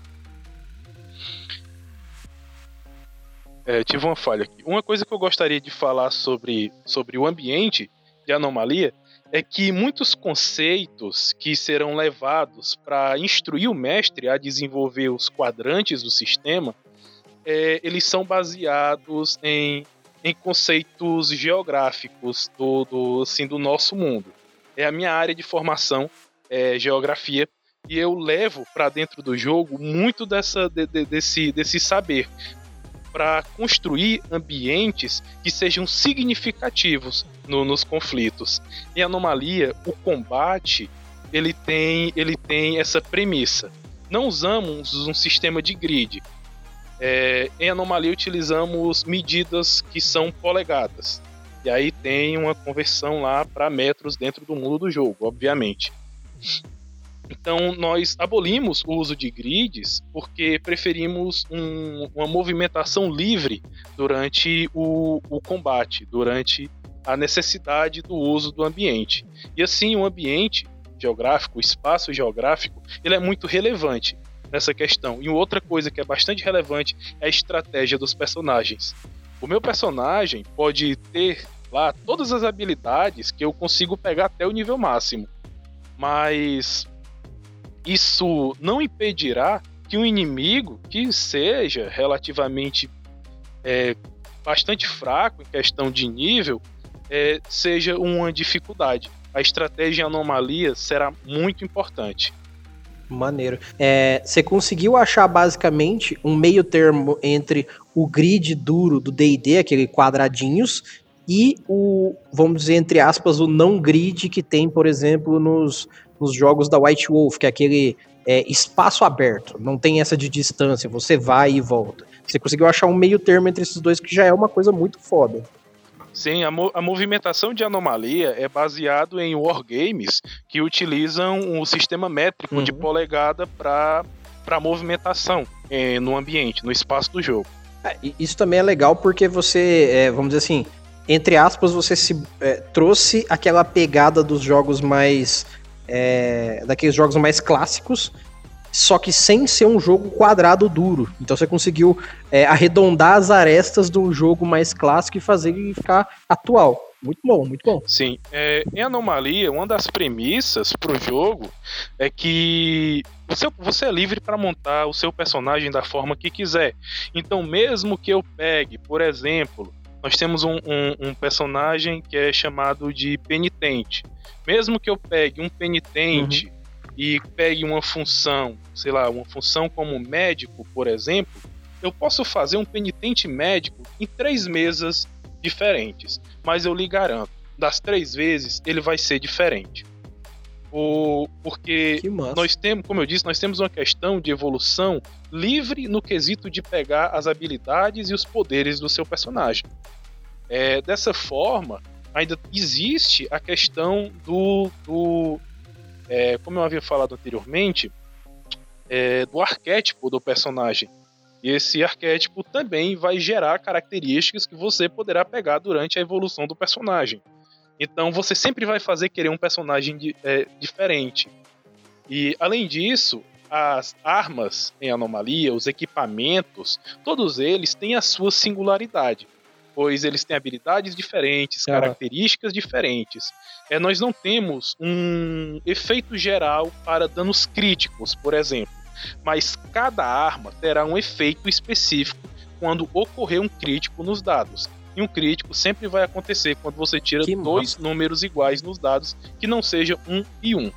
Ah, então, se você tira 2 e 2, 3 e 3, 4 e 4, 5 e 5 e etc., você terá alcançado um acerto crítico, que chamamos de, de impacto absoluto. Então, haverá um efeito especial. Uma coisa do, do sistema, do grosso de anomalia, é que nós uhum. temos duas mecânicas para combate, duas mecânicas para montagem da, do, do, das, dos personagens e que é geral. Primeiro, eu posso acertar o inimigo, mas isso não garante que eu irei dar dano. Porque uhum. ele tem um sistema de defesa e um sistema de armadura. Ah, Parece ah. que isso vai deixar o jogo moroso, mas eu garanto que, baseado nos testes que já foram feitos, é, isso é bem rápido de, de se fazer, porque fica tudo somadinho na ficha. E os dados vão ser só a questão que vai demorar. E como eu disse, vai ser rápido. Então eu posso acertar o inimigo, mas eu posso acabar não dando dano. E isso também entra a questão do uso das habilidades de crítico das armas de anomalia. Então é por isso que o combate é estratégico. O seu personagem tem várias coisas que pode fazer em um combate, não só correr e bater como certos jogos. Que foda, cara. Eu acho legal isso porque assim, você traz uma pegada onde você me diz que se eu é, adentrar mais a leitura, adentrar mais ao que o livro propõe e me propuser a, a conhecer mais o que está ali, eu vou saber, dentro do sistema, como fazer possibilidades. Então ele se torna altamente customizável. Isso para mim já é, cara, um pé, sabe, as duas mãos na roda e fazer ela rodar muito bem. Porque eu, eu vejo, por exemplo, grandes RPGs que eles te dizem, por exemplo, você tem uma classe. Você tem a classe. A classe, ela usa tais armas, ela faz de tal jeito, ela serve para tal coisa, e é isso. O resto tem que ter um grupo para suprir. Aí você obriga o grupo a ficar submisso às situações, e não quer dizer que você tem que fazer um personagem autossuficiente, mas que, por exemplo, cinco pessoas vão jogar, cada uma tenta ser autossuficiente em si, e aí as cinco juntas se tornam um, grupo autossuficiente que vai gerar uma imersão muito mais foda, sabe? Mais power, né? Sim, sim. É, em Anomalia, o seu personagem, ele não é um Zé Ninguém. Uhum. Não é um personagem nível 1 que saiu da sua vila agora e vai agora conquistar o mundo frente aos seus sonhos e talvez morrer na primeira noite por um bando de lobos. Uhum. É, em Anomalia, o seu personagem ele já é alguém ele tem uma carreira e ele tem uma função, ele tem uma carga histórica só de ser criado.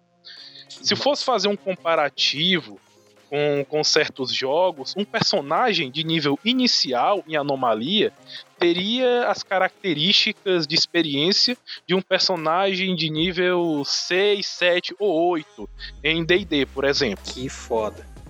Então, já são personagens importantes para aquele ambiente que eles são. Eles são alguém, eles têm uma carreira. É... Como são as pessoas normais nesse sistema, então? É, esse é, como eu disse, a anomalia é um mundo bem alienígena. Então não existe a nossa visão de seres humanos. Existem esses humanoides que lembram brevemente nós, humanos uhum. aqui da Terra, o Homo, o homo sapiens sapiens. Não, não, não, não, não é essa questão não, pô. Eu quero saber como é uma pessoa normal, uma pessoa que nasceu e não quer lutar, ou simplesmente é um trabalhador padrão de qualquer lugar. Como é que. É um. É, Sim, como essa né? pessoa é representada aí? Em anomalia, as pessoas vivem dentro dessas megas cidades. Quando não no velho mundo, que é um mundo bem mais hostil. É, mas as megacidades colocam sobre o ombro do indivíduo a questão da estratificação social.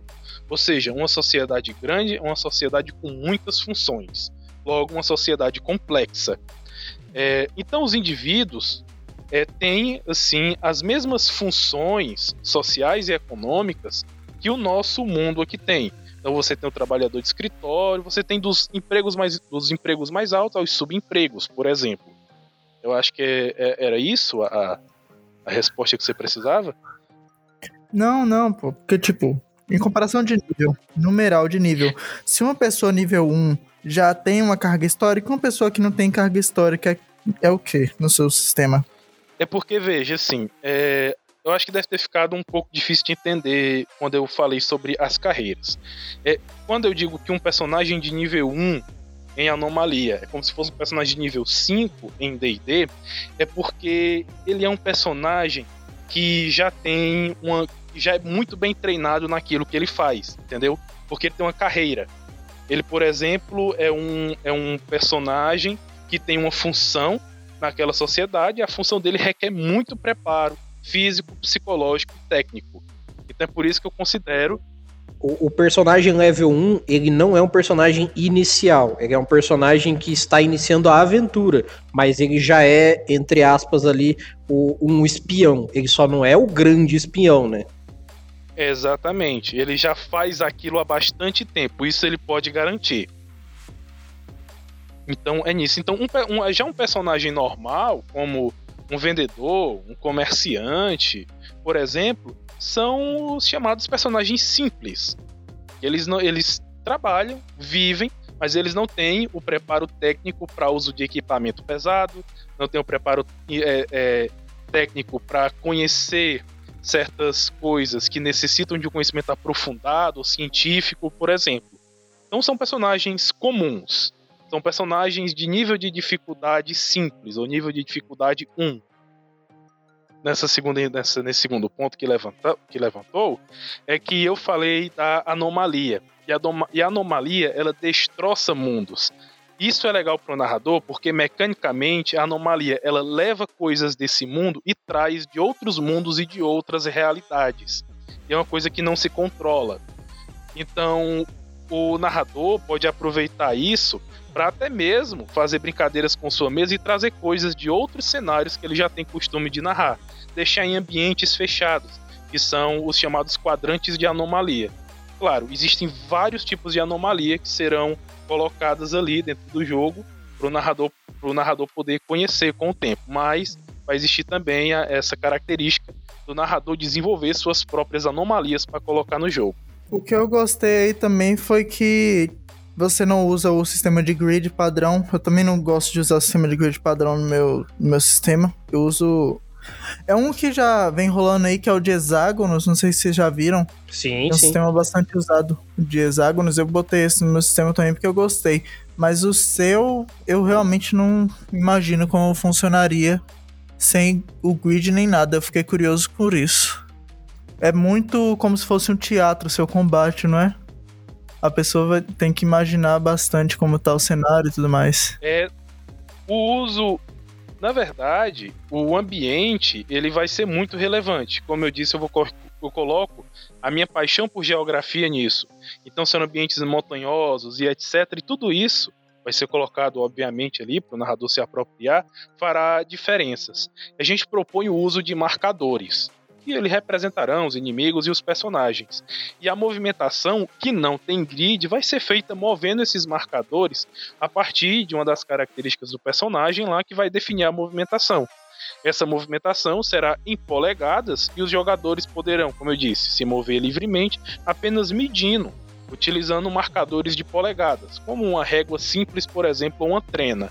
Maneiro. O, o massa é que, assim, no, no fim das contas, é um, entre aspas, grid, mais simplificado, para que você foque na parte narrativa, descritiva, e não fique pensando em se eu andar dois quadrados para cá e três para lá, eu consigo fazer tal coisa. Exatamente. Porque tudo, o, com o tempo, o jogador se acostuma a medir as distâncias em polegadas apenas olhando. Ele sabe que daquele ponto aquele tal vai dar mais ou menos umas 3 polegadas.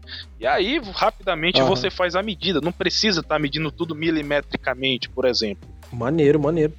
E aí eu posso fazer, e aí eu posso fazer movimentos em zigue-zague, movimentos em arco, movimentos em meia-lua e qualquer tipo de movimento usando só esse conceito de polegadas. Sim, sim. É, é, é, legal que ele pega esse ponto, como você falou, do Wargame, que ele vira um RPG e board game, onde você tem marcadores, tem toda essa é, gama de coisas que vai deixar mais lúdico, mais palpável, e ao mesmo tempo não vai ficar mecânico. Né? Sim, sim. Por último, já que eu já me alonguei muito aqui, é... o sistema de anomalia, o sistema base de regras, o esqueleto dele, está sendo desenvolvido um documento paralelo que vai ser liberado para você poder utilizar e desenvolver os seus próprios RPGs, que é o, o, o sistema uhum. de amálgama evolutivo. E o, é um nome bem estranho. Tá, é aquilo, Tax, Tax Carrara ou Carrara Tax, ainda não decidimos. É, mas uhum. o, todas as, me, as mecânicas, o grosso delas, os cálculos, as tabelas, as taxas de medições, tudo vai estar em um sistema separado que, que será disponibilizado posteriormente e as pessoas poderão utilizar para criar qualquer tipo de jogo que não seja em anomalia, mas que possa utilizar os conceitos é, mecânicos do, do sistema, não os conceitos muito específicos, obviamente. Só um adendo, eu gosto de duas coisas nisso que você falou agora do sistema. Na primeira, na base de cenário, eu gostei dessa ideia da separação de dois níveis de separo, né, do, da aventura urbana e daquela aventura exploratória, né, onde você tem ali então o lado de fora, onde o mestre tem uma liberdade muito grande de trabalhar, porque fora é caótico. Se você fizer uma versão física desse livro, tiver a oportunidade de lançar uma versão física, faz um marca-página que é marca-página que é régua. Massa. Sim, sim, tanto, tanto um marca-página de régua em polegadas, como marcadores de efeitos em, em rajada e etc. Que também virão com medições em polegadas. Puta, isso é muito bom, porque assim, você entregando o, o, a coisa já junto, não tem desculpa da pessoa falar: ah, mas para eu jogar esse RPG eu vou ter que comprar tal coisa, eu vou ter que ter tal coisa. Não, você só vai jogar, tá tudo lá. Isso é muito bom, cara. Boa ideia, inclusive. Sim, você pode imprimir até em um, em um PDFzinho, né, uma folhazinha ali naquela gráfica perto e utilizar os marcadores de papel, que são mais aconselháveis até. Só para finalizar aqui, é porque me atiçou muita curiosidade que você falou no começo que era totalmente alienígena, sabe? E aí, tipo, tem como você dar um, uma amostrinha pra gente do quão alienígena é, com algum exemplo, alguma coisa assim, sabe? Porque coisa assim, tipo, quanto mais estranho for para mim, melhor, cara, na moral. É, como eu disse, é um mundo alienígena que vai ser estranho aos nossos olhos, começando dos povos que eles estão. Como eu disse, existem povos que tem, que tem os olhos completamente brancos, sem características específicas que a gente já está careca de saber. Né? Povos muito altos, com, com escamas nos braços e etc. Mas quando passa para dentro da biologia do mundo, dentro do, do ecossistema, vão existir coisas que serão. Algumas farão paralelos com o nosso mundo, como referência, obviamente, e outros serão muito específicos. É, existe um evento porque senão é um RPG muito de se investigar o passado, mas de olhar o futuro. É, existe eventos no passado desse jogo que mudaram drasticamente o ambiente. E, por exemplo, existem criaturas que são chamados de aglomerados, que são, que, que são frutos de nanorobôs. Esses nanorobôs surgiram nesse planeta justamente com aquele povo interdimensional, que é um povo legal, gente boa, gente fina. É, mas por causa da anomalia, que é específica em cada mundo, eles perderam com a parte da programação. Se desativaram, obviamente. Mas por um processo aleatório, se reativaram e usando robôs responsáveis por, por curar, eles ligaram a programação corrompida e a partir daí, seguindo a programação de cura, eles passam a reunir matéria orgânica morta e revivem esta matéria orgânica fazendo criaturas simplesmente horrendas e horrorosas vagando à torta e à direita por esse mundo. Massa demais, cara. E aí você vai ter, obviamente, liberdade para desenvolver essas criaturas também. É, como também seres, é, máquinas, como são as chamadas matriarcas, que são seres ancestrais de povos que já assumiram. Essas máquinas gigantescas consomem matéria orgânica e carbono para produzirem cópias de, de, de criaturas que ela tem no banco de DNA delas. São máquinas gigantescas que, quando aparecem, podem dizimar cidades em poucos minutos. Caraca. Apenas para seguir a programação de recolher matéria orgânica. Cara, eu vejo muito potencial nisso tudo, porque assim, como eu tinha falado sobre o, o RPG do Lucas, é, é, o quanto mais o sistema te entrega de possibilidade principalmente para quando você vai narrar, maior é a possibilidade de extração do mestre, do narrador, para entregar para os jogadores, entendeu?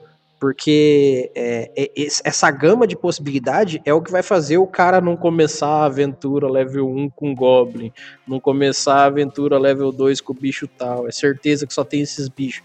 Não, possibilidades infinitas, cara. Muito bom.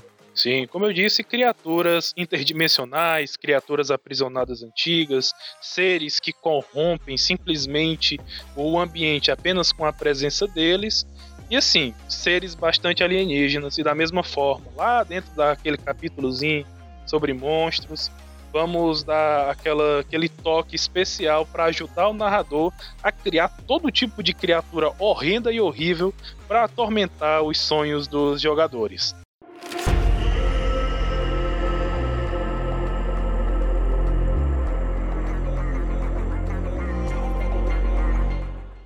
E pra gente terminar esse papo de hoje, que eu tô achando incrível, e eu achei que ele ia pra um lado muito mais tranquilo, e a gente tá indo pra um lado muito mais foda.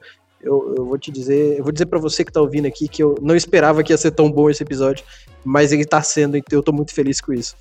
Mas eu vou terminar então apresentando o Ebert, esse que também tá trazendo um RPG pra gente. E eu vou pedir para que você se apresente também, Ebert, pra gente encerrar com chave de ouro esse papo nosso sensacional aqui. Ótima noite, galera. Ótima noite, pessoal que tá ouvindo. Eu sou o Ebert Caldas. Eu trabalho aí com TI e tenho RPG como hobby principal há mais tempo do que eu sei que RPG existe. Olha aí. é uma brincadeira, uma coisa que literalmente era uma brincadeira de criança pra gente. Né? Na época de infância, o RPG foi introduzido ali pra gente como uma forma do irmão mais velho de um amigo manter toda a criançada na frente dos olhos deles, ele narrava pra gente e foi assim que eu conheci RPG. Uhum. Né? eu descobri que RPG existia como um jogo com múltiplos sistemas no meio da adolescência, depois de uns 5, 6 anos jogando. Que aí, quando eu vi pessoas falando, ah, da RPG, RPG, eu falei, como assim tem mais gente que joga RPG que não era lá do condomínio? e esse negócio vai para fora do mundo? Exatamente. Então eu criei sistemas, né? A gente começou com um sistema próprio, feito ali para criançada, então eu comecei a criar sistemas para poder adaptar ideias e outros jogos que não cabiam ali. E eu descobri que sistemas existiam muito tempo depois de já jogar sistemas próprios de outras pessoas do condomínio ou sistemas próprios que eu mesmo tinha desenvolvido. Né? E o Adventures nasceu dessa, dessa experiência. Né? Ele tem aí é um sistema que está na a versão que será publicada é a 17 versão do sistema. É um sistema que já tem 20 aninhos aí, praticamente. Caraca. E no meio tempo eu joguei muita coisa, então teve diversas influências aí ao longo do, dos anos. Mas é um sistema já com bastante conteúdo que vem sendo atualizado, que vem sendo refeito, que vem sendo produzido. E quando eu comecei a passar isso em algum, esses, as versões um pouco anteriores a essa, em alguns grupos de RPG, de WhatsApp, Facebook, que a galera precisava de, ah, eu queria um sistema fazer tal coisa, eu não tô achando. Eu falei, ah, mano, usa o meu, usa o meu, usa o meu. E nessa brincadeira, a galera, pô, publica isso, publica isso. E foi tanto publica isso e libera isso eu falei, mano, vou fazer um negócio organizado, fazer um negócio direito, fazer um negócio bonito, e assim nasceu o Aventirs como ele está para ser conhecido, né? Ainda não, ainda não conhecemos, ah. mas, mas está aí para ser conhecido. E ele tem algumas ideias que eu acho que são diferentes um pouquinho da média do que, que a gente tem hoje. A primeira coisa que eu acho que é um pouquinho diferente vai ser sobre a distribuição. Uma coisa que é um, começou de um sonho e vai viver como um sonho aí. Eu conheci o RPG de graça eu quero que outras pessoas conheçam o RPG de graça. Então a minha primeira ideia é para você jogar Aventures, você vai entrar no site do Aventures, vai baixar ele de graça. Massa. O que que eu tenho de um pouquinho mais de coisa acima disso? Eu quero fazer um sisteminha de contribuição, né, de assinatura, de alguma qualquer coisa que a gente não definiu um nome ainda, né? Que você lá dentro do seu cadastro, você pode optar por assinar ele e a gente vai para todo mundo que está assinando ele, né, vai ter alguns conteúdos adicionais que a gente vai lançando ali, né, uma raça, um talento, um título, algumas coisinhas que a gente vai acrescendo como conteúdo extra. Mas tudo que for fundamental para ser jogado sempre será gratuito. Maneiro. E a ideia é que ele seja, como é uma coisa que eu quero que seja a porta de entrada para pessoas, assim como foi para mim, é que ele seja muito fácil de jogar. E eu sou apaixonado por personalização e unir essas duas coisas é o maior de todos os desafios, né? De como é que você vai fazer um negócio que você possa fazer tudo, seja balanceado e seja muito fácil de jogar. A primeira coisa que a gente fez para isso, no começo ele era jogado com um único D6, mas o único D6 tem um problema muito sério com campanhas longas, porque chega uma hora que você acumulou uhum. tantos modificadores e tantas variáveis que o dado não importa mais. Então a é. gente fez uma mudança para 3D6. 3D6 ele tem o mesmo valor médio de um D20, mas ele tem duas vantagens em relação ao D20, que a aleatoriedade dele é um pouco mais real, né? No D20 todos os números são 5%, e 3D6 tem muito mais variedade percentual, e D6 é um dado muito mais fácil de você ter acesso. Né? Então, você pode pegar um D6 de qualquer jogo. Você tem um War, você tem, sei lá, qualquer coisa na sua casa, você tem um D6. É, é o dado mais acessível pro brasileiro, né? O famoso dado de Bozó. Exatamente. Então, nossa brincadeira partiu aí do 3D6 para as rolagens fundamentais, né, que são as perícias para gente, e de 1 a 3D6 para os dados é, eventuais, né, como rolagens de dano ou outras rolagens possíveis. E nada no sistema é maior do que 3D6 no sentido numérico. Né? Então, no sentido de número aleatório, como melhor dizendo.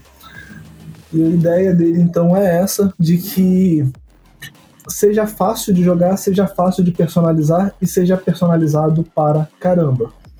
Então ele tem ali perícias, talentos, é, atributos, que isso é o comum, esperado de qualquer sistema moderno, e a nossa coisa única, a nossa brincadeira única, que é o sistema de títulos de Adventures, que é o que dá nome aí para o sistema. E no que se refere a esse, essa brincadeira da personalização ampla, é que não importa o caminho que você siga, você sempre vai conseguir fazer personagem diferente do seu amigo. Né? Então, quando você vai falar que você prioriza na sua, no seu conceito que atributo é a coisa mais importante, quero ter números altos de atributos, ok. Porque dentro de atributos tem o que a gente chama de habilidades de atributo. Então, quanto mais você sobe atributo, tem uma série de habilidades que você pode escolher, elas não são desbloqueadas. Você escolhe dentro da lista quais delas cabem no seu conceito e você cria o personagem em cima daquilo. Nas perícias, a gente tem o que a gente chama de habilidades de competência. Então, além de subir o valor de dado na rolagem, você libera também uma série de valores variáveis, de coisas variáveis que combinam com o que você quer de conceito para o seu personagem. Então é dentro disso, por exemplo, que você define se seu ataque corpo a corpo é feito com força ou com destreza ou com várias outras coisas, né? Se você arremessa um negócio com força ou se você é preciso no seu lançamento. Então tudo que tem dentro dele de personalização comuns, você determina com base nessas escolhas básicas e além dos talentos. Né? Ele não tem sistema de classe, ele é um sistema de pontos você gasta pontos para poder subir todas as coisas. E então, dentro dos talentos, a gente destrinchou praticamente tudo que existia dentro de raças. Você só precisa de, de raças, não, desculpa, de classes. Sim. Então você só precisa de tempo para conseguir fazer alguma coisa. Então você quer lançar magia? Beleza, magia é talento. Você quer ter magia espontânea? Ok, magia espontânea é um talento. Você quer ser o cara que usa armaduras pesadas, ok, armaduras e resistências e tudo mais, é um talento. O seu tipo de combate é um talento. Você compra tudo, você monta tudo desde o começo do jogo. Então você quer fazer um bárbaro que conjura magia? Ok, o sistema permite. Você quer fazer um mago super tanque baseado em críticos de magia? Ok, o sistema permite, desde a criação. E depois você progride aquele conceito que você criou. Massa você demais. Quer... Né? Então, essa foi uma das coisas que a gente gostou bastante. E no que a gente fala de ambientação, a gente brinca um pouquinho aí com a ideia também, né? a gente bate até um pouquinho de soberba na hora de falar essa parada, mas não é a intenção. É que a gente fala que é um dos pais da alta fantasia a vapor. Fantasia a vapor existe há tempo para caramba e alta fantasia mais tempo do que isso.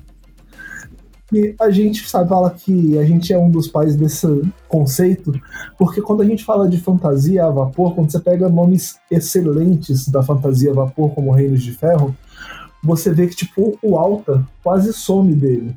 Né? Tem pouca raça, tem pouca magia, né? o foco dele tá na tecnologia, tá nos robôs, tá na filosofia, tá na, na política, tá naquele progresso, e ele quase some aquele negócio de muita magia, deuses, muitas raças, muitos monstros, muita mitologia, ela se apaga no meio de tudo aquilo que, a, que a, o vapor, que a tecnologia traz. Daí quando a gente fala de alta fantasia, a tecnologia quase desaparece. Né? Normalmente a gente leva muito para o medieval.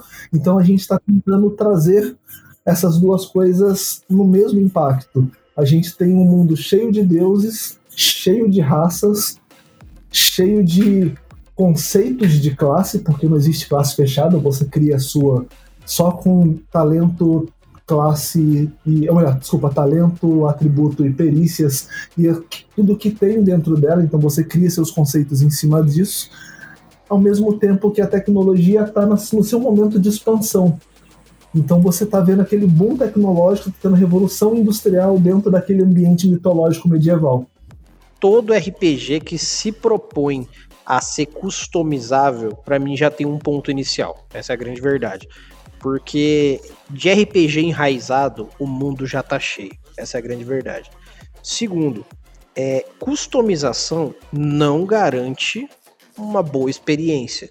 Mas como você estava falando, essa customização ela tem várias bases, ela tem vários é, discernimentos.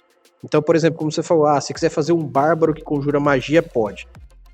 Ao meu ver, sempre existiu isso. O negócio é que tem o, dois tipos de coisas que impedem que isso aconteça. Só que o seu sistema já vai propor. O primeiro que eu acho que impede é a cabeça do jogador barra mestre, ou narrador, que diz para eles mesmos que isso não faria sentido. Eu já acho isso um pouco torto, porque se a pessoa assistiu Conan o Bárbaro, por exemplo, vocês veem um bárbaro que é o Arnold Schwarzenegger no filme, pegando umas estrelinhas e soltando magia. Então, assim, vamos tentar desapegar desse conceito de ah, bárbaro é burro. Não. Infelizmente, a pessoa está sendo burra pensando isso. Tudo bem. Não tem necessidade. Segundo, é, o sistema, às vezes, ele vem direcionando você a entender que aquele personagem, por exemplo, se for um bárbaro, não tem tendências à conjuração. Ah, o bárbaro ele entra em, sei lá, em frenesi, ele fica com crítico, ele fica com vida, ele fica com dano. Tem nada que envolve magia negra. Isso quer dizer que o bárbaro não pode, sei lá, aprender a fazer magia? Não. Só que aí o jogador que acaba sendo limitado e o narrador que acaba se tornando limitante, os dois se juntam e falam assim: bárbaro não conjura magia. Então acaba criando esse conceito. E eu acho legal que o seu sistema já venha propondo que o conceito inicial é você faz o que você quiser do jeito que você quiser, desde que te agrade e que funcione. Isso para mim já é um puta ponto, porque eu acho injusto quando a gente fica prendendo, seja no, no futurista, seja no medieval, seja no que for, prendendo uh, os personagens em caixinhas, porque, por exemplo, eu nunca vou jogar com o Capitão América. Nunca vou porque o bárbaro não é burro. O Capitão América, ou ele é bárbaro, ou ele é burro. Mas, não, não, ele não pode ser um bárbaro, então. O Capitão América não pode ser bárbaro. Tem que encaixar ele em outra coisa. Ah, mas o que, que tem a ver o Capitão América com o bárbaro? Bom, é um cara muito forte. Que ele, assim, ele é um cara inteligente, mas ele não é o cara mais, sei lá, ele não é o Tony Stark. Ele é só um cara de ótimo coração e que tem um desempenho sensacional na vida só que ainda não é um Tony Stark, ele não é um super inteligente. E ele é um cara. Não, pô, mas o Capitão América, se você for levar em consideração, o Capitão América tem uma inteligência muito grande em relação ao combate. Isso, Isso também é, é uma coisa que tem que ser levada em consideração. Ele, ele teria até sabedoria, vamos dizer assim. Se fosse trabalhar com DD bruto, ele seria um cara com mais sabedoria do que com inteligência. É, então, porque assim, é, eu imagino que se eu fosse construir dentro de um DD da vida um Capitão América, eu gostaria de tentar fazer um bárbaro com o escudo que não fosse um mongolão, entendeu? Que não fosse só um cara que bate. Eu acho mais na minha cabeça. que nem deixa usar escudo com bárbaro. Então, é aí que tá. Esse é o limitante mestre, narrador. Aí, às vezes, o cara do meu lado vai me falar assim: cara, mas bárbaro não usa escudo. Aí é o limitante jogador. Aí o sistema me diz: ó, o bárbaro usa tal arma, tal arma e tal arma. Aí o sistema me limitou. Você entende como. Eu tô usando o DD como exemplo, não tô falando que o DD é ruim por isso, nem tô falando que outros sistemas que fazem isso são ruins. O que eu tô dizendo é, um sistema limitante, ele te obriga a jogar de uma forma e ou você joga dessa forma, ou você vai jogar outro sistema. Nesse ponto, eu acho que é um pontaço pro Ebert trazer um bárbaro que pode usar um escudo e pode ser um herói da pátria. Temos aí um Capitão América, entendeu? Ele não precisa ser o Hurdur Machadada. Sim, isso é uma coisa que sempre me incomodou muito. Tipo, eu sou um fã extremamente assumido de D&D terceira edição. Tem pouquíssimas coisas que eu gosto mais do que isso. Pela quantidade de livro abusiva que a terceira edição teve, porque é difícil você ter falar tendo acesso a eles que tem algo que não possa ser feito. Tudo pode, uhum. só depende do tempo. Você só precisa de bastante livro, bastante nível e você faz o que você quiser. Só que o problema. É, eu tenho para mim que a terceira edição, se você tiver os PDF, você joga melhor do que a quinta. Uhum. Só para não ter que comprar os livros. Sim. E. Mas uma coisa que me incomodava no sistema de níveis, apesar de ser um dos meus sistemas favoritos, é que esse negócio de tipo, ah, para eu poder usar magia e lutar no nível satisfatório, não é nem bom, no nível satisfatório, vou ter que jogar 7, 8 níveis, eu vou perder 6 meses de jogo para uhum. conseguir fazer um negócio que eu tive um conceito, para ter uma ideia agora. Não, tipo, faz um negócio que, tipo, beleza, você não é o melhor cara que faz isso. Você vai ter que progredir ao longo de seis meses, mas o seu conceito já é viável a partir da concepção. Então, isso é uma coisa que eu tenho trabalhado muito na hora de balancear, na hora de desenvolver, na hora de, de criar recursos que viabilizem essas ideias. Eu quero chegar o mais próximo possível sim, sim. do o que você quer fazer, você consegue começar pelo menos no primeiro degrau daquela ideia. Você não pode, talvez não, se for uma ideia muito absurda, muito abstrata, melhor dizendo, talvez você não vai ser o melhor dentro dela. Uhum.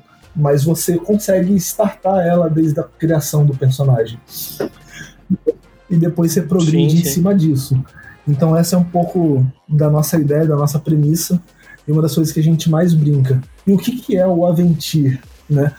O Aventir, ele é o mais perto que o sistema tem de um sistema de classe. A ideia dele é que hum. quando você, à medida que você vai jogando, quando você chega em determinados picos de experiência, o narrador te dá um título que é baseado no, na forma que você está jogando. E o título ele aprimora aquilo que você já faz de maneira passiva. E esse título tem uma série de sub-habilidades. Tem, uma, tem duas árvores de habilidades e alguns ramos que são que podem ser utilizados por qualquer um deles. E você pode utilizar XP para poder ir comprando essas outras habilidades. E dentro do mundo, né, dentro do cenário, personagens que têm títulos de Aventir despertos são vistos com grandes olhos, né? São personagens de grandes potenciais, são os grandes heróis, são pessoas que mudam o mundo. Muito bom, cara. Né? Então essa é a pegada.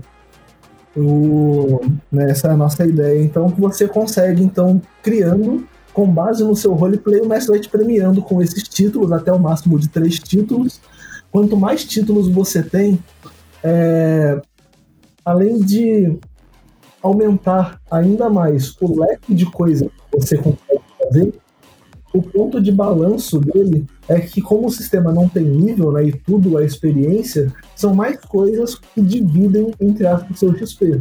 Então, tudo para você é uma escolha. Né? Você acabou de terminar uma sessão, você tem um retorno imediato de uma progressão. Mas aonde você vai progredir? Você vai melhorar seu você vai comprar um talento, vai melhorar uma perícia, vai melhorar um atributo, vai comprar uma habilidade de título. O fato de todas essas coisas estarem dispostas em aberto é o ponto de balanço dela. Você não consegue ter tudo. E uma coisa que sobre o livro em si, não sobre o jogo, mas que é uma coisa que eu sempre fui apaixonado, Storyteller terceira edição é um livro que eu acho os livros dele, principalmente Vampiro e Lobisomem, lindos. Não são os melhores sistemas que eu já joguei, não são os melhores, tipo, mas o livro é um dos melhores livros que eu já li. Porque é um livro que não importa se você vai jogar, você pega aquele livro e lê, é um livro gostosíssimo de ler. Aquele vampiro te apresentando o mundo das trevas é uma coisa genial. Então você acaba lendo ele como um livro de história. Isso é uma coisa que quando eu peguei e comecei a escrever o livro fora das regras, foi uma das coisas que eu tive um cuidado muito grande de tentar trazer. Né? Cada capítulo do livro, cada coisa nova que o livro apresenta, cada pontinho dele, ele sempre é introduzido com um conto que explica aquilo de uma outra forma antes de falar das regras. E para facilitar a visualização, esse conto sempre começa com uma história em quadrinho e depois ele segue em texto e depois você vê a regra. Então, um pouquinho da ideia disso é porque como a gente está tentando trazer uma, duas coisas que não, se, não são comumente tão vistas, né? Que é esse lance do, de um mundo que ao mesmo tempo traz fantasia e ao mesmo tempo traz tecnologia, às vezes é difícil visualizar algumas situações, o cenário, por ser um cenário novo, às vezes na hora de descrever algum evento, da gente falar de como é que é uma região, como é que é uma cidade, como é que é uma cultura, é, às vezes só com texto nem sempre a gente consegue trazer isso, e achei que só com ilustrações soltas talvez a gente não, consegue, não conseguisse apresentar essas ideias, né? Então a gente conseguiu uhum. brincar um pouco com isso. E até hoje, inclusive na página que a gente tem hoje, tanto no Face quanto no Insta, a gente já lança aí há pouco mais de um ano, sempre, toda semana tem um conto ou um quadrinho que está falando, mostrando alguma coisa do mundo que a gente está trazendo, das culturas que a gente está criando, das inclusões, dos povos, das raças, de tudo que existe dentro dele, já de maneira apresentada em histórias de alguma forma. Eu sou apaixonadíssimo por escrever. Acho que ah. escrever é a coisa mais divertida que eu conheço, seguido, simples, seguido por jogar. São as duas coisas acho que me definem bastante nesse aspecto. Já eu não me dou tão bem assim não. Tipo, eu tenho o livro inteiro na minha cabeça. Eu tenho o livro inteiro na minha cabeça, eu tenho um problema para escrever. Quando eu começo a escrever ele, eu vou desanimando. eu sou assim pra escrever magia. Eu sou muito assim para escrever magia. Eu tenho todas as magias na minha cabeça, mas eu acho que escrever regra de magia é um bagulho chato para um caramba. Sim, velho. E tem também as, os combos que os play vão fazer, porque tem uma habilidade no meu sistema que, tipo, você fica intangível e se você atravessar uma criatura, você dá dano de trevas nela.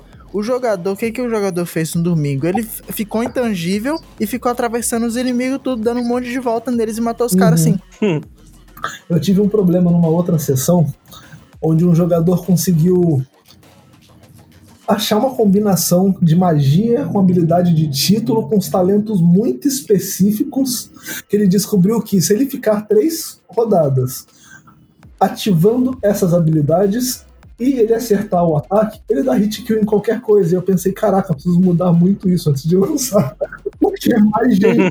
Nessa, Ó, eu vou dizer uma coisa para vocês. Eu também tô desenvolvendo o RPG, o Artern. Eu até tem alguns episódios aqui que eu tô fazendo uma narrativa para contar como é que vai ser o sistema e tal. Mas eu vou dizer para vocês, eu tô desenvolvendo ele há bastante tempo. Acho que eu já tenho, junto com a pessoa que começou a desenvolver comigo, a gente já tá um pouco mais de 10 anos desenvolvendo o sistema. E aí, se tudo der certo até o final agora de 2021, ele vai sair. Mas o que, que eu tenho para mim? é, a gente ficou muito tempo desenvolvendo ele e uma das coisas que eu acho mais legal é quando eu vejo alguém descobrindo nos testes que a gente está propondo agora é, um hack, entre aspas, como vocês falaram aí. Porque eu, no meu ponto específico, nesse sistema que a gente está criando aqui, eu não vejo motivo para mudar. Pelo contrário, eu vejo um motivo para criar mais coisas. Ao invés de eu balancear nerfando, eu balancio com criações novas. Eu crio, por exemplo, um monstro novo, eu crio uma adaptação nova. Então eu, eu entendo que essa descoberta do jogador às vezes é uma parada que vai incentivar outra pessoa a ir lá e ler o livro. Porque, como vocês falaram. eu crio uma regra para nerfar. É, então, é como se fosse assim. É, isso, claro, eu tô fazendo tudo na parte dos testes. Até que vai chegar no momento que, sei lá, a pessoa que vai pegar o livro para ler, ela vai ler e falar assim, cara, mas isso aqui, se eu fizer com isso aqui isso aqui, eu mato alguém com um hit instantâneo, um hit só. Legal. Essa pessoa vai ver isso e vai falar assim: olha, eu li a parada e consegui descobrir como fazer um hit só. Só para vocês pararem para pensar. Hoje em dia, com o tanto de gente que não quer ler o livro para jogar, vocês entendem que quando a pessoa entra no modo combeiro, você já tá falando assim, ok, esse cara virou um jogadorzão mesmo. Então, se eu tiver um livro que não tira isso. No meu caso, obviamente. Mas sim, incentiva o cara a ficar caçando essas brechas, eu estou incentivando ele a ler, né? Eu sei que é um jeito, um dos milhares de jeitos, mas eu descobri que esse é um jeito ótimo. Porque toda vez vem alguém falando assim: Ô, você não acha que essa regra aqui tá muito louca? Porque se juntar isso aqui com isso aqui, vai ficar muito sobrenatural. E eu falo assim, pô, que, que bom que você leu a página 70 e a página 200. Olha que foda. Você leu, sabe, 130 páginas de diferença para achar duas coisas que junto fica mais forte. Isso para mim, cara, é incrível, é incrível. Não sei assim como vocês veem isso, mas pelo menos dentro do Arthur que eu tô propondo, é exatamente, se você descobrir uma brecha, use. Se você descobrir outra brecha, use também. Vai fazendo, só que tudo dentro desse sistema, no caso que eu estou propondo, tem que ter explicação narrativa. Então, se o cara descobriu uma brecha, ele também tem que descobrir como colocar isso dentro do jogo de forma a história acontecer. Ele não pode tirar do cu a ideia de que ele sabe ser bom com uma lança, se ele nunca usou uma lança. Então o cara vai ter que ser malandro ali, vai ter que ler o livro antes. Eu já, assim, na minha cabeça eu estou criando uma temática onde o cara vai querer ler o livro antes de jogar. É, não é simplesmente eu passo no teste e acabou. É, mesmo porque assim, é, eu não sei se vocês, algum de vocês já jogou o Pathfinder segunda edição. Tá certo que o Pathfinder 2 vem com tudo. Quando eu digo tudo, é tudo mesmo, tá tudo lá.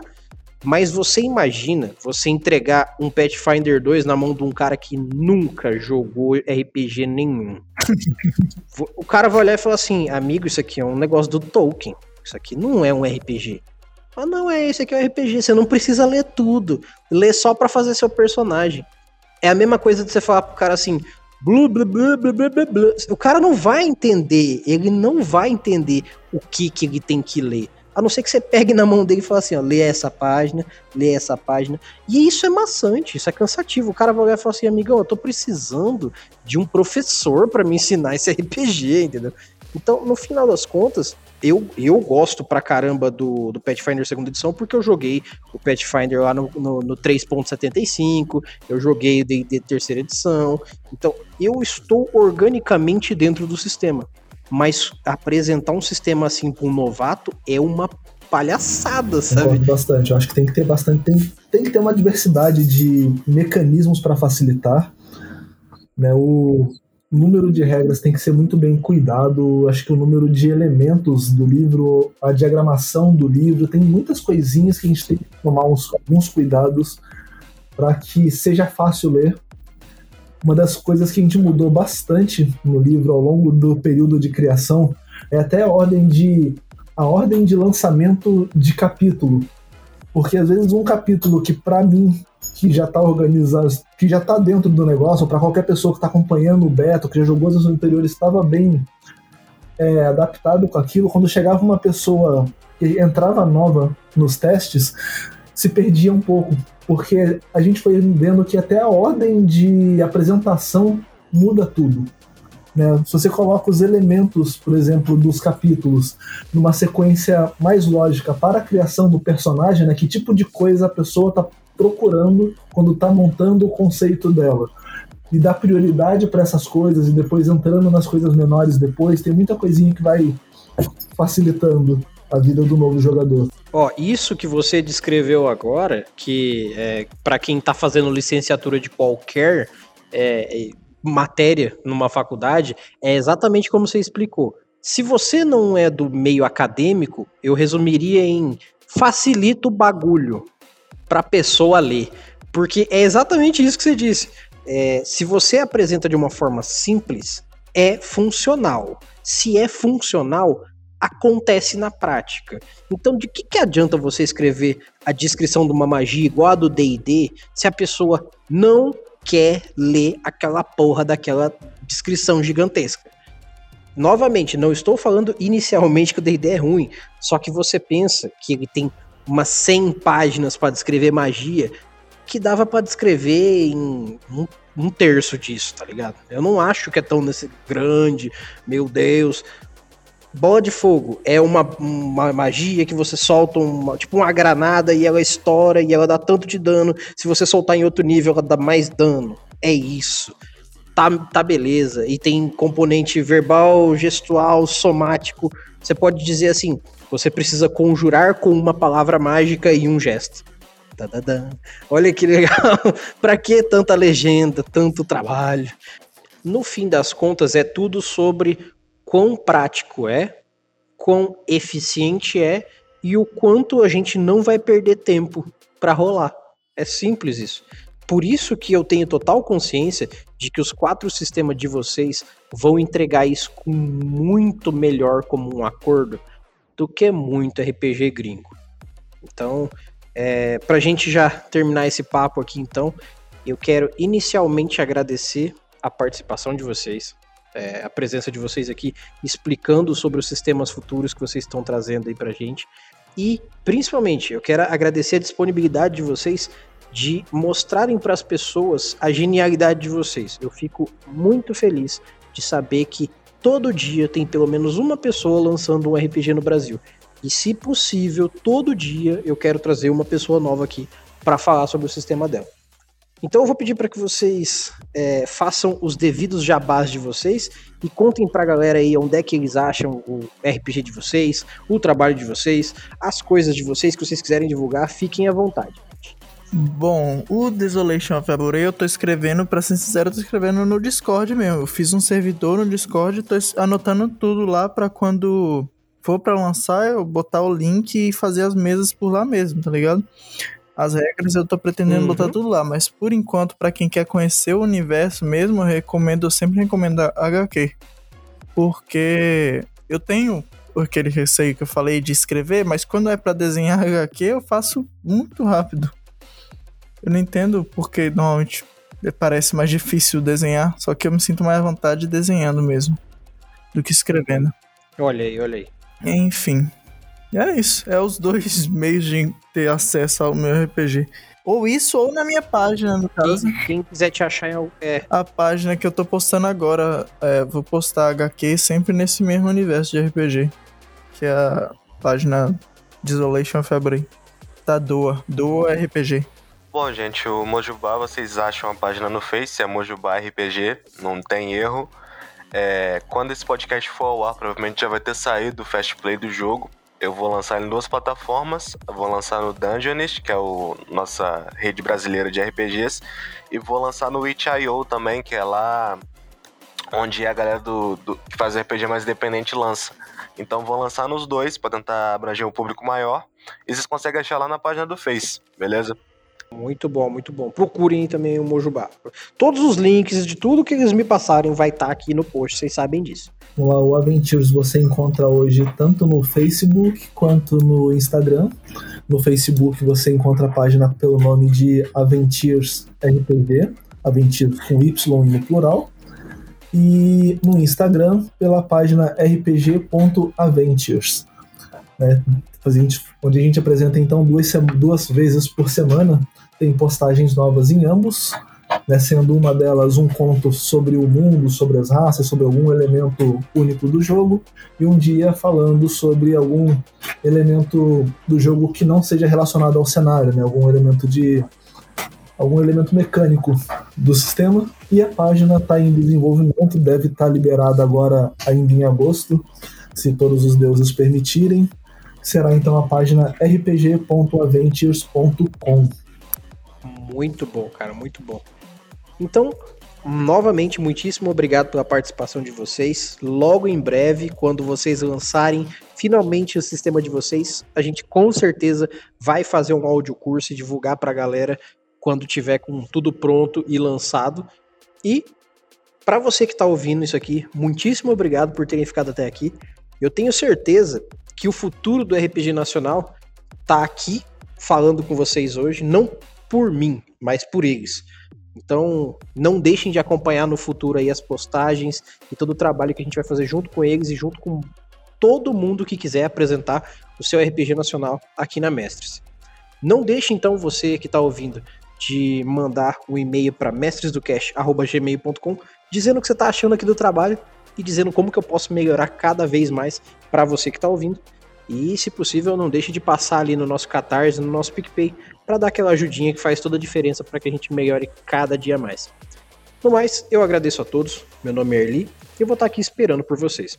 Nós nos vemos em nossos próximos episódios e até mais.